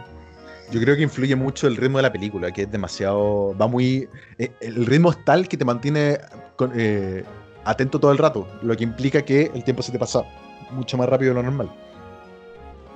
Sí. Ay, qué viejo. Hay, hay, una cosa, hay una crítica que tengo con Mulan, lo siento. Hay una cosa que no soporto en Mulan. ¿Qué cosa? Cómo muere el malo. Ya, sí. Sí, es una forma muy épica para lo que te está. Muy, muy poco épica para lo que te está. O nada épica, en verdad. Eh, para lo que te estaban representando de él y, la escala de conflicto que estaba agarrando. Claro, eso. No, no puede ser que le tiren un cohete, ¿me entendés? Eh, ah, es re triste eso. Bueno. Pero más allá de eso, Mulan es re épica. La escena en la nieve a mí me encanta. De igual forma, no, no me sorprendería que eso fue porque tenían que terminarla. Yo creo que que no esperaban eh, que tuviera tal nivel de éxito esta película. Eh, yo me la juego por eso, eh, hablando completamente de mi percepción. Por tanto, en el fondo llegó un momento que fue como, muchachos, hay que sacar la película pronto, hay, que resolver esto rápido. Porque yo, al igual que tú, cuando, llegan ya a la ciudad eh, yo pensé que aquí esto iba a magnificarse mucho, ¿cachai? Claro. Porque ya estalló el conflicto de que a Mulan la sacaron del ejército porque descubrieron que era una mujer. eh, se, se produce ese roce con lo que antes eran amigos, que se, eh, enemigos que se convirtieron en amigos y que ahora nuevamente no es que sean enemigos, pero están las relaciones partidas en virtud de la mentira. Entonces yo dije, viejo, aquí esto va a escalar a algo más, más épico y más aún teniendo a eh, los unos atacando la ciudad. Sí. Sí, pero sí, muy buena película. Sí, no, igual eh, a mí me encanta. Y me encanta. El, el soundtrack es buenísimo. El tema cuando Mulan toma la decisión de, de irse y se corta el pelo. Bueno, ah, ese tema es buenísimo. Eh, también es buenísimo el, el clásico que siempre mencionamos, y es el de eh, cuando es el entrenamiento del ejército. Eh, Hombre de acción, la, Hombres la de canción. acción. Sí, es- Es que es genial porque es una, de por sí es una canción buenísima. Es muy buena la secuencia de animación que muestran, el compendio de imágenes y cómo va siendo la evolución de Mulan. Y es muy bueno ese contrapuesto de que la canción habla de hombres de acción, siendo que la personaje principal es una mujer y que ella está consiguiendo, o sea, sobreponiéndose a estos estereotipos y estas eh, prohibiciones propias de la época. ¿Cachai? claro. Entonces todo eso hace, hace una crítica a la sociedad bien hecha, cosa que no han hecho en los últimos años con sus películas actuales Disney, eh, y que, sale de forma muy orgánica, porque uno se pone en el lugar, uno entiende y no es necesario que te griten en la cara, oye, esto está mal, porque esto está siendo eh, eh, machista o lo que sea, eh, sino que ellos te muestran, más no te dicen, que, es la regla eh, del cine, ¿cachai? Es mostrar y no contar. Claro, sí, sí. Estoy completamente de acuerdo con eso. Y justamente ese es el éxito de Mulan, que logra hacer una, una cosa orgánica y logra presentar como, bueno, un personaje icónico que es empático para cualquiera. Es como que no, Exactamente. no es una Mary Sue, no es un personaje que te empieza a caer mal ya porque te está haciendo sentir, eh, no sé, como, ah, bueno, tengo la culpa de estar vivo, sino que es justamente un personaje con el que puedes empatizar. Aparte, Y- aparte que juega, juega con eso, ese romance, ese romance o, o tensi- tensión sexual entre eh, el, este, el- eh, no me acuerdo si era príncipe o No, es el hijo del general. Es el eso, hijo del el hijo general, eso, entre el hijo general y Mulan de hombre, ¿cachai? Eh, Claro, Es una pincelada muy rápida porque, porque tampoco va al caso. De partida de eso, no va al caso irse por esa tangente porque la película va por otro lado, pero, pero te juegan igual con eso, ¿cachai? Eh, que ayuda a normalizar esa situación.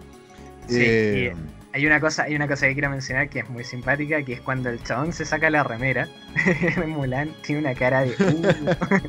sí, viejo. Me. Y, pero como te digo, como decís tú, la- las canciones icónicas como es cuando eh, al fin, ahí se- en el fondo escapa y se corta el pelo. eh, Hombres de acción, eh, Mi chica es la razón. eh, son canciones muy Mi bien hechas. Que, mi reflejo exactamente. Y que son... Eh, ¿Cómo decirlo? Eh, van de la mano de la película. En el fondo no, no- no tienen, un, eh, tienen un porqué. Eso es. Tienen un porqué. Y, y yo sé que te va a sorprender que al estrenarse la película, la que tuvo críticas mayormente positivas, eh, sin embargo, tuvo graves problemas con materia musical. Fue muy criticada por el tema musical. ¿no? eh, y la inclusión de estereotipos occidentales eh, sobre la cultura china, ¿cachai? Ah, Eh, sí, fue muy sí, criticada. La cultural y todo eso. sí. Aparte que el gobierno chino de por sí la calificó políticamente provocativa. Pero, pero de todas formas no, no obstó a que sea una de las películas más icónicas de Disney, eh, de la era moderna y de este renacimiento propio de Disney. Que, eh, y que ah, tristemente desembocó en una secuela video, Mulan 2. Oh, eh, no la vi no pretendo que me digas qué pasó con Mira, eso. yo la vi porque yo, eh, mis primas, una de mis primas es, bueno, yo tengo dos primas, una es menor que yo, eh, y me creé, en el fondo, son 3, 4 años menos, eh, diferencia, y me creé con ellas, y por tanto me tocaba ver películas de princesas de vez en cuando. eh, y vi esta y me tocó ver Mulan 2 con ella, y es un despropósito total, o sea, arruinan completamente el concepto de Mulan, eh, lo que representan el personaje, arruinan también el personaje del hijo del general eh, y meten una historia donde Mulan es una, tiene que cuidar a unas princesas que es una estupidez completamente. No, no, no, no. no. Te lo resumo así. Mulan y el príncipe, o sea, y el, el hijo del general, eh, que, que- que si no me equivoco ya para la segunda película pasa a ser general, eh, tienen que cuidar a tres princesas y eh, típico de Disney, esas tres princesas a la par se enamoran de los tres eh, personajes carismáticos de la primera película, que son el gordito, el flaco y el enano. El pigmeo que representa a Francisco Fajardo. Pero, pero, ¿cachai? Entonces ya hay, te das cuenta de que nada bueno puede salir de esa película. No, viejo, no, por favor. No. De, de hecho, me voy a salir de esa tangente que abriste y me voy a meter en otra que habías abierto, que es la de la música y de cómo encaja. Porque Mulan es la última película de, de Disney donde tienen este como planteamiento como musical de que los personajes cantan. Y Sí. eso es una cosa muy que, que básicamente es creada por Howard Ashman y por eh, eh, por Howard Ashman y Merkem, eh, Alan Merkem, que básicamente ellos dos lo que hicieron fue eh, plantear que ahora los musicales de Disney tenía que ser más o menos esta la fórmula, básicamente. Como el tiempo de película es corto, básicamente los temas, cuando las emociones son muy complejas, se cantan. Y luego, Exactamente. cuando llega al nivel de complejidad aún mayor, se baila, se expresa el, con movimiento ese, eh, esas profundas emociones. Eh, así que ese principio básicamente vive desde más o menos desde la Sirenita hasta Mulan, porque ya de hecho eh, Tarzán, eh, que es la siguiente película de la que vamos a hablar, corta con eso. Exactamente. Tarzán siendo la última película de este renacimiento de Disney. Sí, bueno, Tarzán es de 1999. Y bueno, pa- para mí es una de mis películas favoritas. Y una de las razones es, aparte del soundtrack de Phil Collins, que para mí es uno de los mejores soundtracks de una película de Disney, eh, tiene mucho que ver con el animador principal, que es Glenn King. Glenn King es uno de los animadores más conocidos de Disney por trabajar en películas como, bueno, La Sirenita, La Bella y la Bestia, y es un tipo que justamente era muy enfático en, en esta cuestión, por ejemplo, de los viajes artísticos.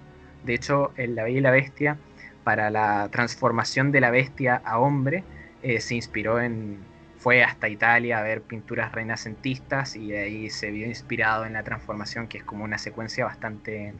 O- Eh, otra muy buena película, ¿eh? Otra muy buena Sí. película, otro, otro clásico que también tuvo adaptación hace un par de años, eh, pero olvidémosla.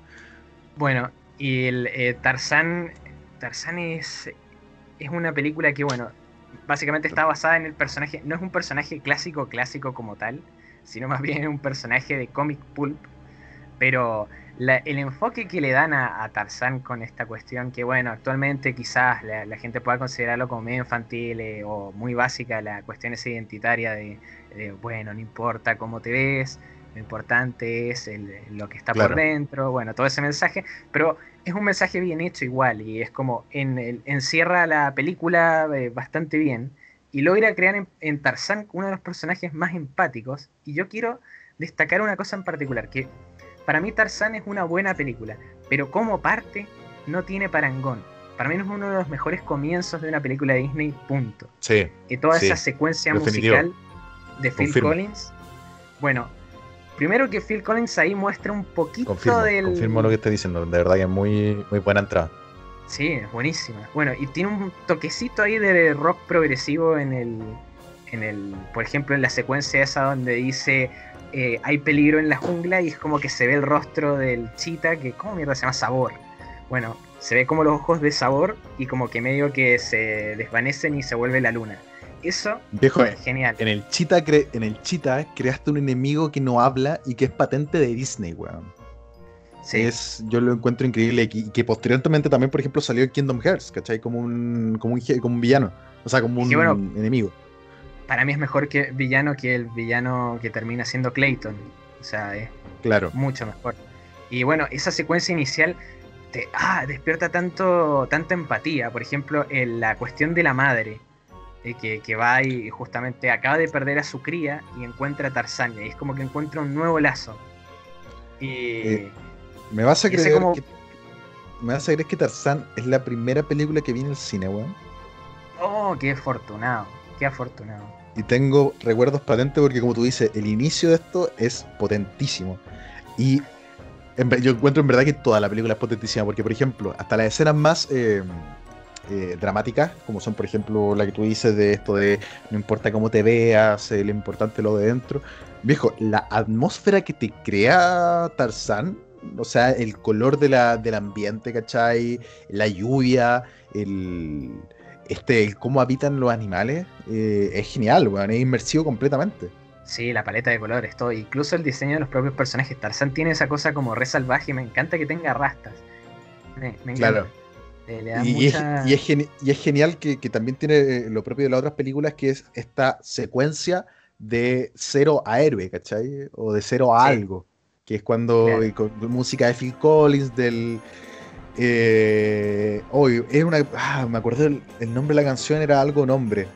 Era... Eh, oh, bueno, recuerdo el nombre de esa canción. Hijo de hombre. muy Hijo de hombre, buenísima, weón. ¿Qué, qué canción más buena? Con la secuencia y Tarzán ahí eh, patinando sobre lo- la, la- la rama de los árboles, no, buenísimo. Sí, sí, bueno, esa película mezcla mucho 3D porque la selva está hecha en 3D, pero está tan bien mezclado con el 2D que. ¡muah! De hecho, vamos a terminar esto y voy a ir a ver Tarzán. Así que, No, y viejo, y respecto a Clayton, eh, sí, en el fondo igual es una decepción que sea el villano, y algo que se veía venir, y que se da mucho, y que yo creo que aquí pasa a ser una de las tónitas y una de estas fórmulas Disney que, que después fue, que fue la que desgastó a, a Disney y, tuvo un bajón en los años 2000, que fue esto de siempre mm, la misma historia, de te ponemos un personaje que acompaña al personaje principal, pero que es como, eh, que es como sospechoso y que termina siendo el malo, entonces el plot twist te lo, lo ves venir al minuto 20 de la película, eh, y que pasó a ser la fórmula constante de Disney en, en las películas que vinieron en- a futuro.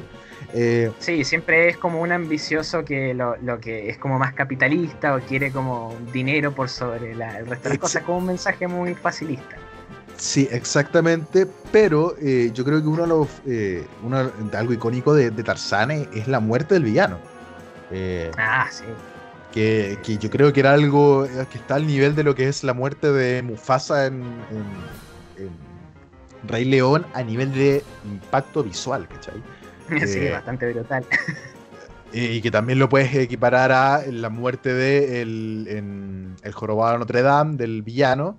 eh, Sí. ¿Cachai? Bueno, ahí hay Entonces, una excelente canción. Ahí hay una excelente canción, la de Frollo. Exactamente. Pero son estas esta escenas eh, impactantes visualmente y, y que al final terminan siendo icónicas. Que muere, en este caso muere ahorcado. Claro. que Se Spoilers. cae por las dianas. Sí. Bueno, spoilers. Eh, no, bueno, pero eso, la verdad, Tarzán a mí me parece una película redondísima y el diseño visual que tiene es, oh, es, es espectacular. Logra, logra una mezcla, es como que sentís la Inglaterra industrial como intentando meterse en la jungla, pero es como todo muy orgánico. Es que eh, viejo, también, también muy, juegan con muy. el tema del, del choque de mundos, ¿cachai? Eh, eso de, de civilizar al indígena. eh, toma muchos temas muy potentes, bien tomados, y, y con escenas fuertes y momentos de tensión alta. O sea, eh, el clima de la película es, clímax de verdad, ya sea la pelea contra Chita, ¿cachai? Eh, o la liberación de los gorilas. Sí. Y bueno, quiero, quiero volver a la, parte del principio. Que eh, hay un momento, bueno, cuando la madre de Tarzán logra justamente salir con él de, de las garras de Sabor. Y como que Sabor queda atrapado. Justo antes de cruzar el puente es como que se da vuelta. Y eso es lo que me gusta de Tarzán, que nunca olvida que los gorilas son gorilas. Entonces la mina es como que muestra los dientes y hace como un gruñido que, ah, es muy, es muy, muy sincero. Este es como gané. Sí. Eso, eh, me encanta. Eh, muy Eh, buena bueno. película. Muy buena película, absolutamente recomendada. Bueno, vamos a ir un poco más rápido, pero eh, la, la siguiente me la voy a tener que, me parece, obviar un poco, pero es Atlantis. Que Atlantis marca, eh, bueno, originalmente en verdad la primera de esta nueva era es Las locuras del emperador. Que es, Claro. es- es genial, lo que pasa es que no tenemos tiempo. Pero Atlantis es la segunda de esa nueva generación de películas de Disney y tiene varias cosas raras. Primero, no es eh, no tiene ningún acto musical. Segundo, Exacto. Eh, rompe como con varios esquemas porque básicamente es como una película como si fuera una novela de Julio Verne, o sea, es una historia de aventuras propiamente dicha. como que rompe con varios patrones de, lo que venía haciendo Disney. Yo a mí Atlantis me encanta y yo tuve varios juguetes de Atlantis, porque Atlantis cuando yo era chico eh, fue como un, eh, el bombazo de Disney supuestamente que iba a ser, que no le fue tan bien en taquilla, lo cual lamento, porque al final todos el día de hoy recuerdan a Atlantis como algo, como una buena película. Exacto. Y sí, y sí le critican eso de que tiene el, el, el héroe blanco que salva a la comunidad de básicamente indígenas y todo eso. A mí es como que me, me chupa un huevo esos análisis, pero la película de por sí es como absolutamente... Mm, eh, es como una buena historia de aventuras y lo otro que tiene es como... Tiene bastantes muertes. O sea, es como que... Cuando o sea, viejo, todo, todo, se va al carajo. Todo se va al carajo. Sí.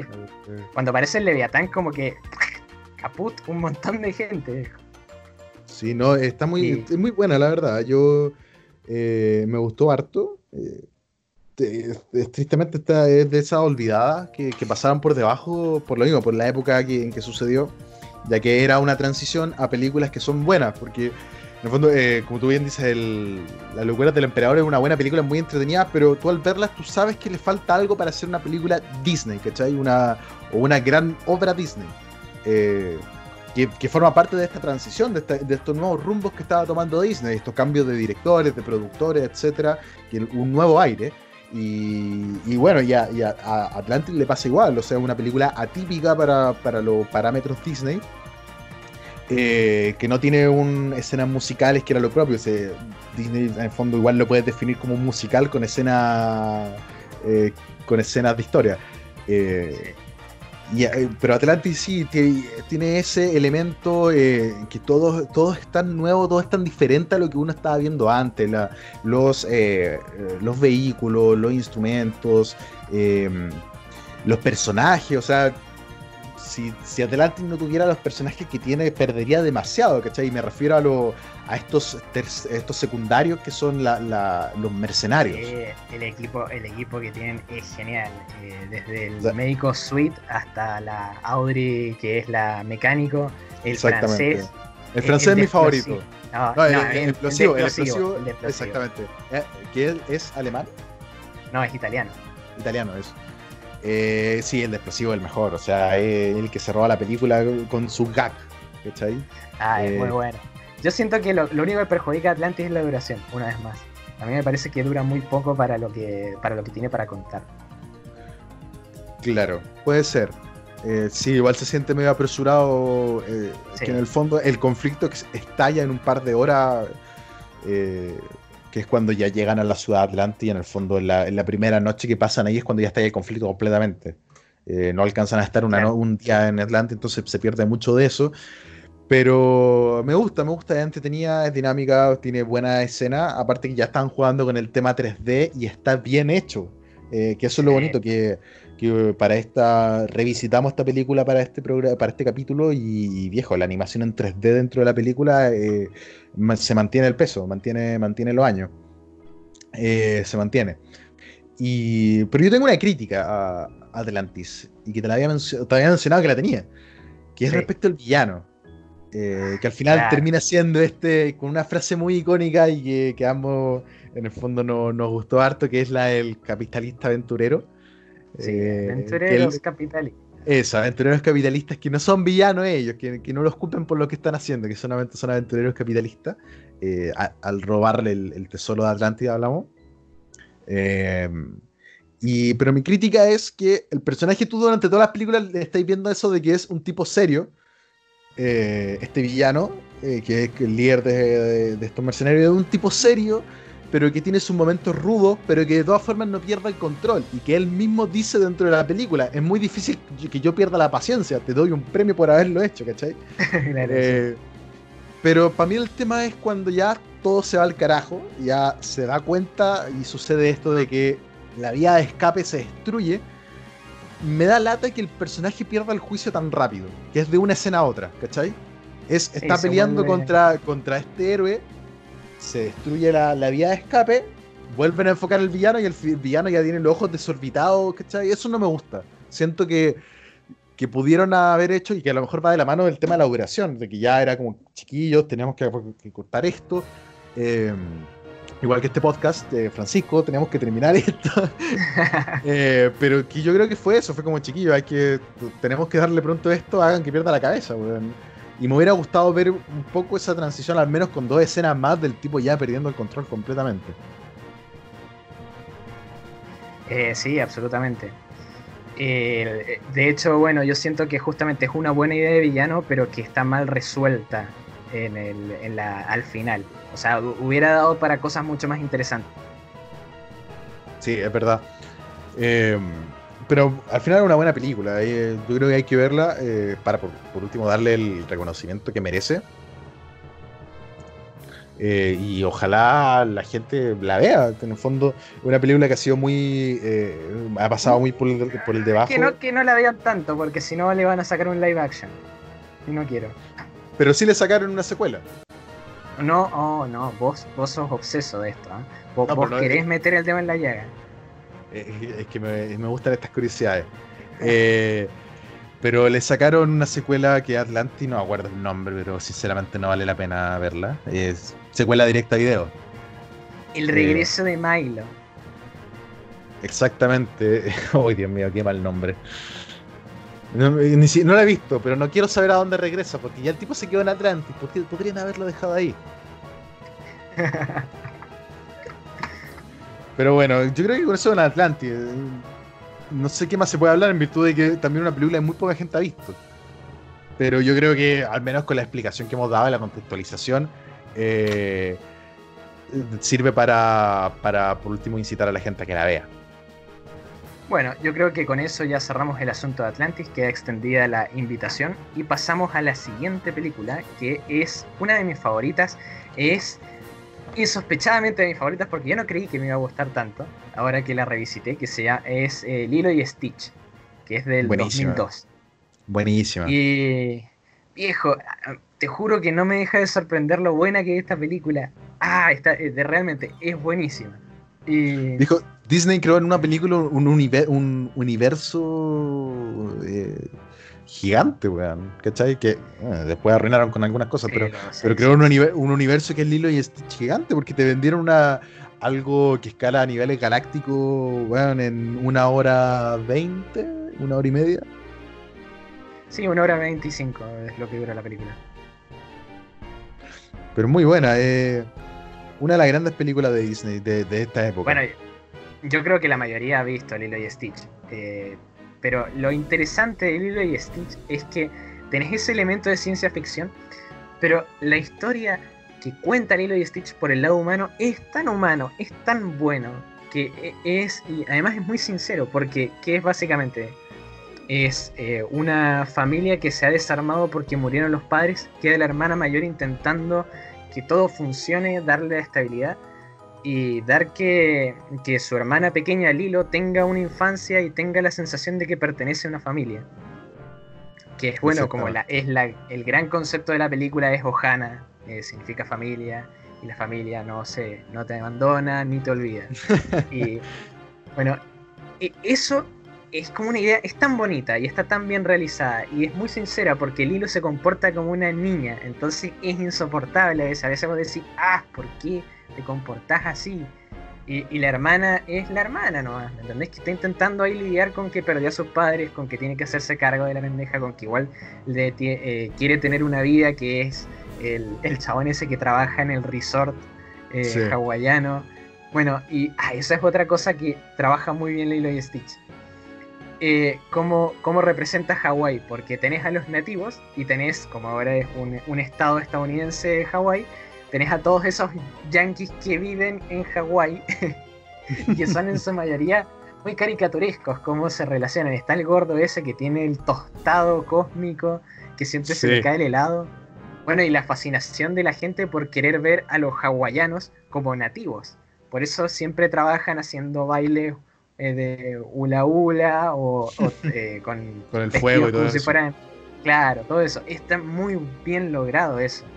Y, y también está muy bien logrado justamente la, el- la cuestión de que uno de los malos de la película en el fondo no es malo. Es el tipo del servicio de, de Ah, cuidado el- de niños, de seguridad Sí. social. que es como una especie de. Es como muy Pulp Fiction el chabón. Sí, es muy. como- Es una mezcla entre Pulp Fiction, eh, Hombres de Negro. eh, es muy, muy bueno. Sí, bueno, es que está basado, o sea, para, para especificar, está basado el personaje, está basado en Pulp Fiction, en, en el personaje sí. de... Se me olvidó el nombre. Jules, Eh, creo que se llamaba Samuel Jackson. no, no. no, no, no, pero no está basado en Jules, para nada, está basado en el jefe. Si tiene el mismo Eh, aro, o tiene todo. No, por eso, claro, pero el aspecto físico, pero lo que dice el chabón. Ah, claro, claro, claro, la forma de hablar es muy Jules. Aunque no Ajá. sé, igual encuentro que es parecido a... a se me olvidó el nombre. bueno, eh, sí, el, el jefe, Marcelus Wallace. Wa- Wallace. Pero eh, yo, yo sabía que estaba inspirado en Wallace. Sí, sí, probablemente, probablemente sea eso la, en la mayor inspiración. Pero bueno, el asunto es que no es un tipo malo en el fondo, quiere lo mejor para la niña. Y ese es, el, ese es el conflicto, es como, ¿le puedes dar un, un hogar seguro a la niña o no? Y bueno, y el personaje de Stitch, que lidia básicamente con que fue soltado al mundo siendo algo que él nunca pidió ser, ¿me entendés? O sea, un, un arma masiva de destrucción, y ahora le toca conformarse como un ser. O sea, ahora le toca eh, darse cuenta que es estar vivo. Y eso eh, también oh, está muy bien tratado. La verdad que a mí me encanta leer de Stitch. Y bueno, e- es, cómica la película, pero cuando tiene esos momentos como sinceros de emotividad se vuelve muy dramática. Es otra película que no tiene una secuencia musical. Si Claro. mal no recuerdo. O sea, tiene escenas de música, pero no musical, no musical, no, Sí, no sí, cantan ni es- nada. Es como que. Claro, que fue la, el- que- que es la nueva, fue la nueva, la nueva forma de hacer cine de Disney en la época que está creada, ¿cachai? sí, a mí me gusta. eh, a mí me No, me, enca- me encanta. Yo me acuerdo que tenía el VHS eh, y lo vi Ah, mil veces. sí. Era lo buenísimo. Aparte que eh, es lo mismo, juega con tantas también cosas contemporáneas, eh, a, a- a Lilo que le gusta mm, Elvis, Elvis. ¿cachai? Eh, Stitch personificando a Elvis, juega mucho con eso y muy buena, y, y te da esa sensación que aparte, yo creo que lo que hace que uno conecte tanto es esa relación entre animal y persona, con la que tú puedes tener con tu mascota, ¿cachai? Eh, y, que, sacándole el conflicto, o sea, llevándolo a, algo más simple, tenía el conflicto de una niña que encontró un animal, o sea, encontró una mascota, o sea, un animal lo quiere adoptar como mascota y la familia no lo deja, que es la hermana, ¿cachai? Eh, y que ella lucha por tener al animal y que eh, tener al animal desenraya muchos conflictos, ¿cachai? Claro. Lo encuentro una, una referencia muy real a, a lo que es eh, a lo que se da muchas veces con, cuando un niño chico quiere tener un animal y los padres no dejan, ¿cachai? Y que al final que sí, pero es una, eh, una- un núcleo de conflicto, etcétera. Sí, no, está muy bien tratado. Es que está muy bien tratada la familia. Y, y yo creo que también es como el mensaje de, de- de Disney que está bien hecho ahí. Es el de, bueno, la familia no significa que sea mamá, papá e hijos, ¿me entendés? Puede ser cualquier cosa, pero que sea esa unión, ¿me entendés? Que al final termina siendo termina siendo la, la hermana, este, Lilo, Stitch y los alienígenas que, que también eh, aparecen durante la película, que son los encargados de volver a capturar a Stitch. Eh, Claro. Y, y bueno, y también está el chabón ese del que le tiene ganas la hermana, todo eso también es, Sí, es parte como no- de, de esa nueva.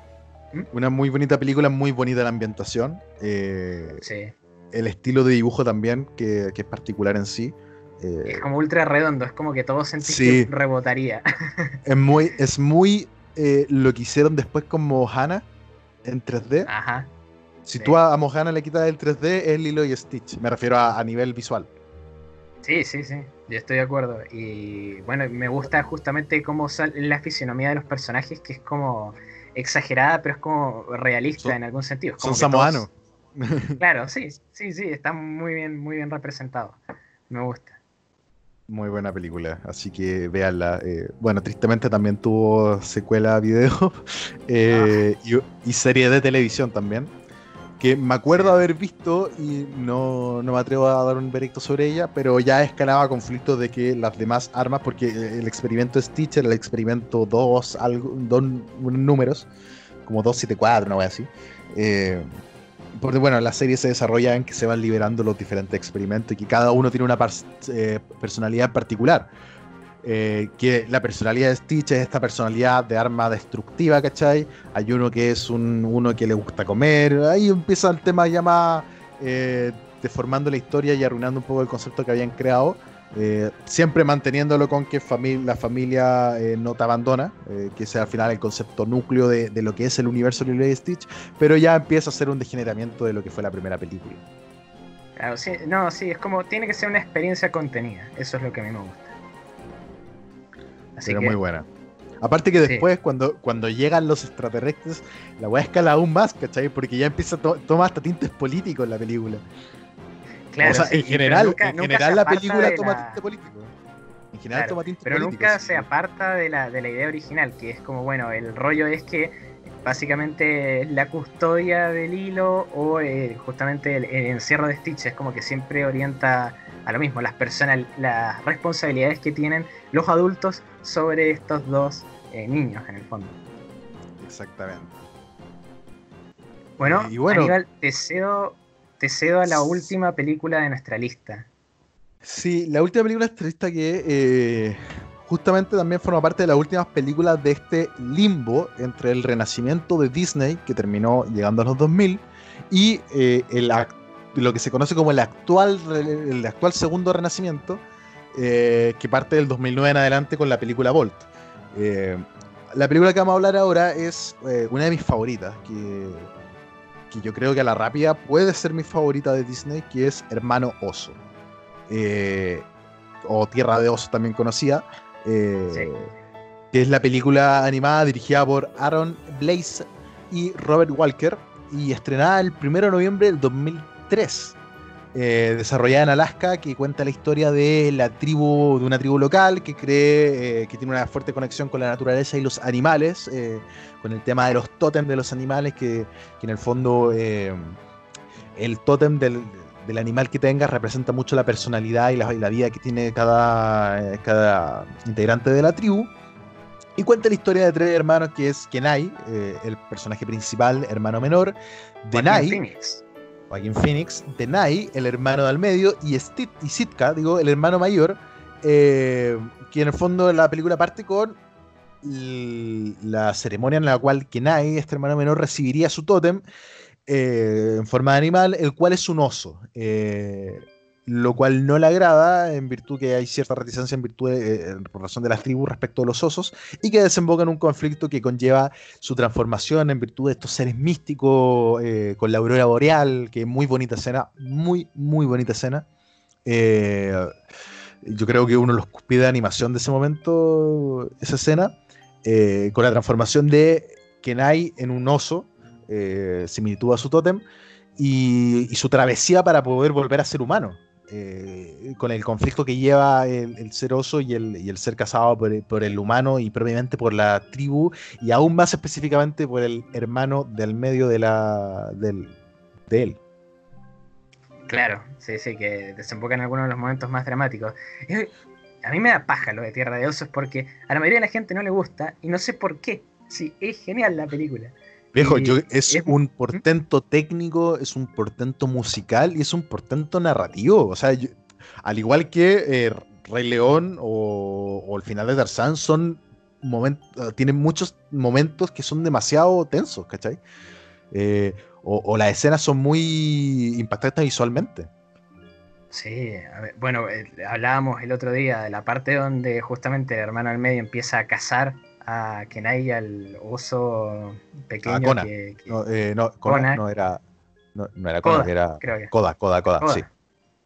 Bueno, Koda. cuando los empieza a perseguir a los dos, y vos básicamente decís como, no, ¿y cómo se distorsionó todo tanto? Porque eh, justamente son los dos hermanos que se quieren, pero uno desconoce al otro y eh, está consumido por la ira de la venganza. Y, u- y uno cree que, lo, que, que- que- que el otro mató a- que, al, al hermano, ¿cachai? Ese es el, el conflicto. Eh, eh, Denai piensa que eh, Kenai convertido en oso es el oso que mató a su hermano Kenai, ¿cachai? Entonces está ese conflicto, la venganza, y Kenai en busca de, de volver a ser una persona eh, se encuentra con Koda en este viaje, que es un oso pequeño que se encuentra en este momento solo, que lo que te encuentran al, momento de presentártelo es que la mamá está perdida, en el fondo él está perdido de la madre por en virtud de un conflicto eh, con unos cazadores, que ahí uno se va enterando que es paralelo al conflicto que tuvieron los hermanos con otro oso, eh, se van entrelazando las historias y estos dos osos se unen en virtud que Koda va a esta reserva animal de osos eh, a encontrarse con su madre, que era o sea donde se dirigían. Eh, sí, eh, bueno, y de hecho el, viaje, la, interacción con la fauna y cómo se va juntando Koda y, Kenai en, como en una relación, viste, de, amistad, de protección, de hermandad, es también, a mí me, a mí me encanta, y Koda me parece un personaje muy carismático, es como imposible no quererlo. Es que está bien hecho, es un personaje eh, que entre comillas es hincha pelotas, pero no alcanza a ser malo, ¿cachai? O sea, no alcanza a ser un hincha pelotas malo. En el fondo es un niño. es un niño, eso. Que eh, y, ve en, en Kenai este hermano mayor que no tiene, y esta figura eh, adulta que, de la cual no, está presente ya que la madre no está. y, que se van acompañando y afianzando. Claro, y va mucho en relación con justamente el tótem que le dan a Kenai, porque eh, Kenai no le gusta porque el oso es el amor. Entonces como que todos se le ríen y dicen, ah, es el oso del amor. Pero no, en verdad es eso, es justamente la fuerza de proteger a alguien y hacerse responsable. Y entonces, eh, y eso es justamente lo que Kenai logra entender con el avance de la película. A mí me parece un mensaje muy, muy bueno, positivo, equilibrado, está bien desarrollado. Pero nunca entendí cuál era el odio particular a Tierra de Oso.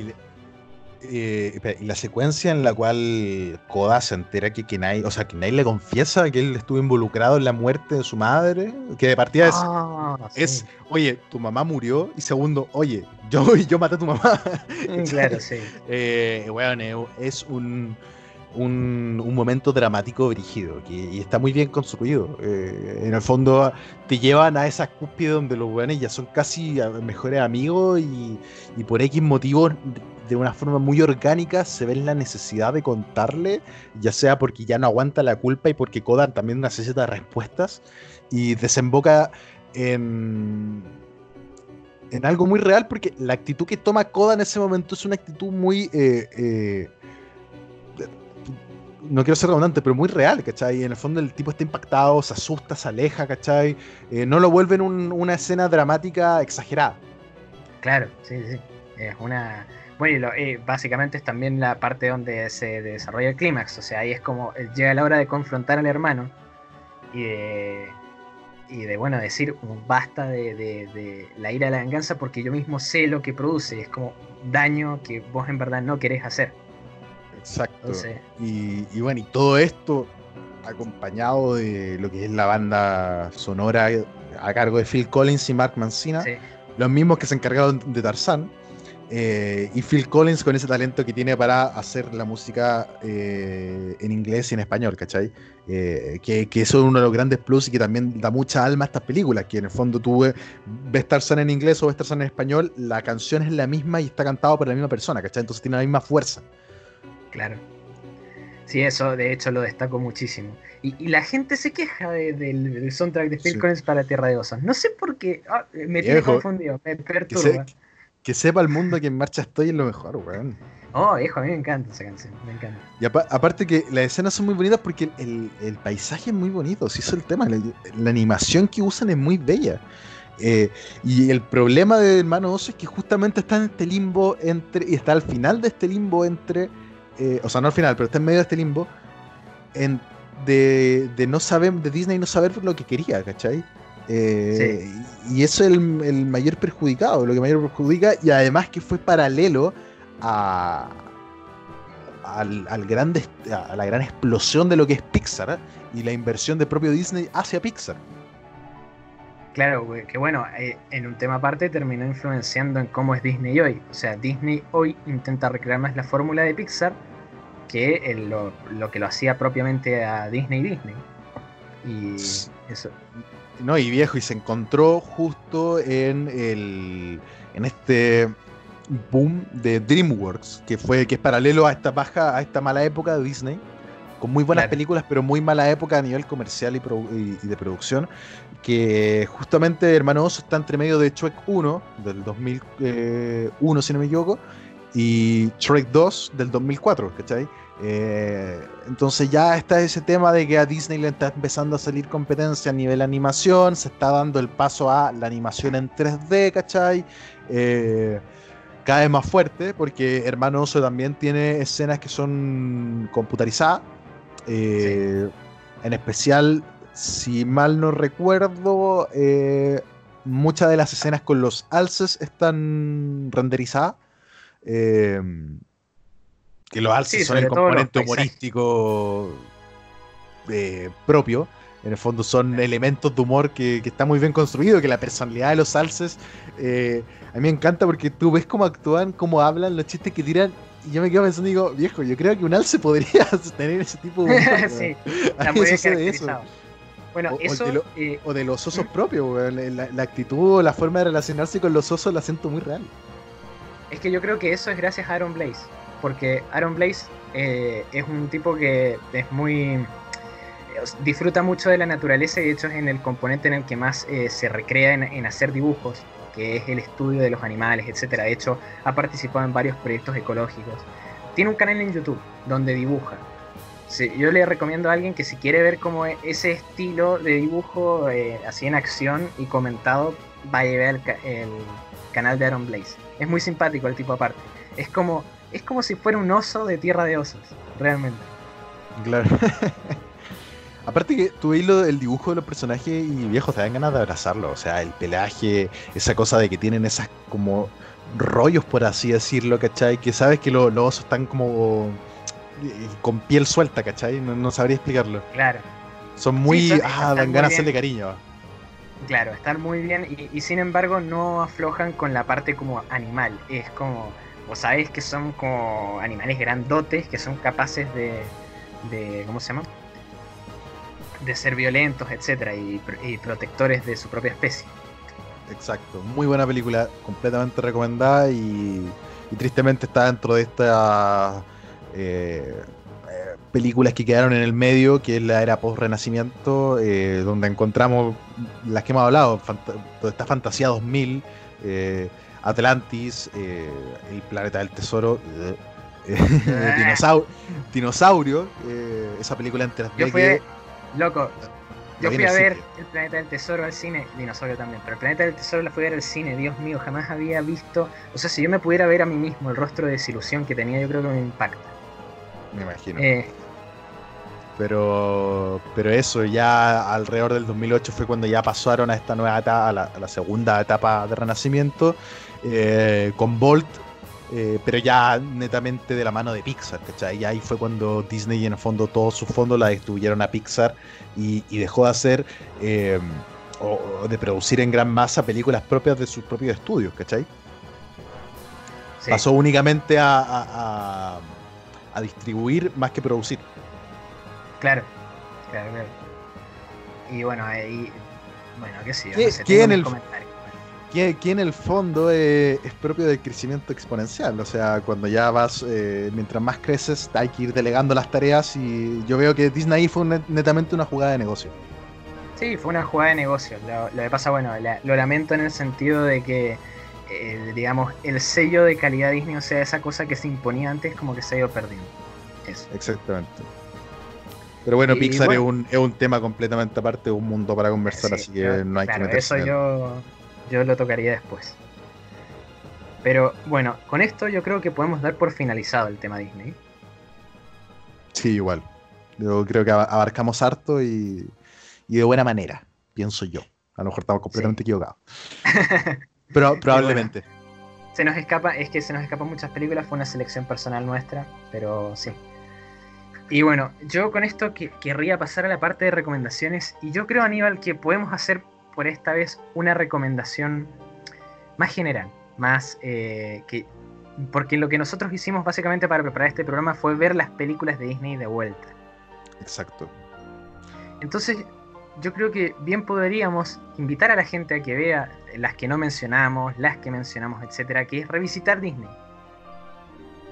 Eh, concuerdo completamente. Que esto sea, sirve de invitación y una puerta a, rememorar, a volver a encontrarse con las películas clásicas de Disney, dejar un poco apartado la animación en 3D y, volver a, esta animación que era producto de esfuerzo y, explotación de muchos trabajadores, eh, pero que daba daba, daba gusto y, se siente muy ameno. En el fondo te da una sensación de, sentirte en casa.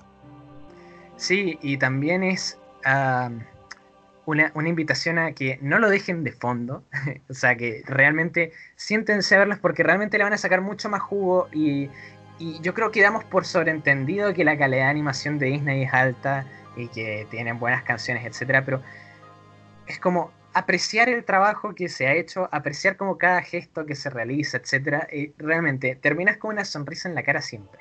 A mí eso me, pasa con Disney. Es más, y, junto a eso, a, raíz de eso, la invitación también a, ver algunos making of de cómo se fueron produciéndose las películas antiguas de Disney eh, y ver el trabajo que hay detrás de ello, o sea, la animación cuadro por cuadro. Eh, no es un trabajo fácil, no, eh, no, no, se está diciendo que lo de ahora lo sea, pero, pero el trabajo humano que conllevaba era muy denso. Entonces, una invitación también a, investigar un poco más y, apreciar este arte que, y que no se pierda, que al final es eso. Sí, sí, y bueno, con eso también recomendadísimos libros como La ilusión de la vida, que es el libro este que les comentaba al principio, y bueno, tantos otros. Eh, libros de, incluso libros de arte, el propio libro de, arte de Tarzán, todas esas cosas que vos las ves y, te maravillas realmente de la imaginación que, y forma de ver el mundo que tienen estos animadores, que yo realmente rescato. Una visión completamente diferente a la de ahora. No, no, no, es mejor ni peor, pero diferente. Era un enfoque completamente absurdo, propio de la época y de la evidencia. O sea, estamos hablando de los productores de esta película de gente de otra época, ¿cachai? Entonces es bonito, es bonito volver a, eso, a esos tiempos. Sí, apartarse un poco de las controversias, de, las, mm, digamos, ideas modernas que tenemos sobre cómo debería ser, etcétera, y simplemente disfrutar lo que se ofrece, que es sincero. Exacto. Pero bueno, Francisco, eh, ha sido un gusto conversar contigo esto. Eh, yo creo que también voy a ir a ver, no sé si Tarzano Tierra de Oso, ahí estoy ah, eh, definiéndolo, pero ha sido un gusto conversar hoy día contigo. Igualmente, y bueno, les deseamos feliz fin de semana, muchos éxitos y que nos vemos en el siguiente programa. Adiós. Adiós.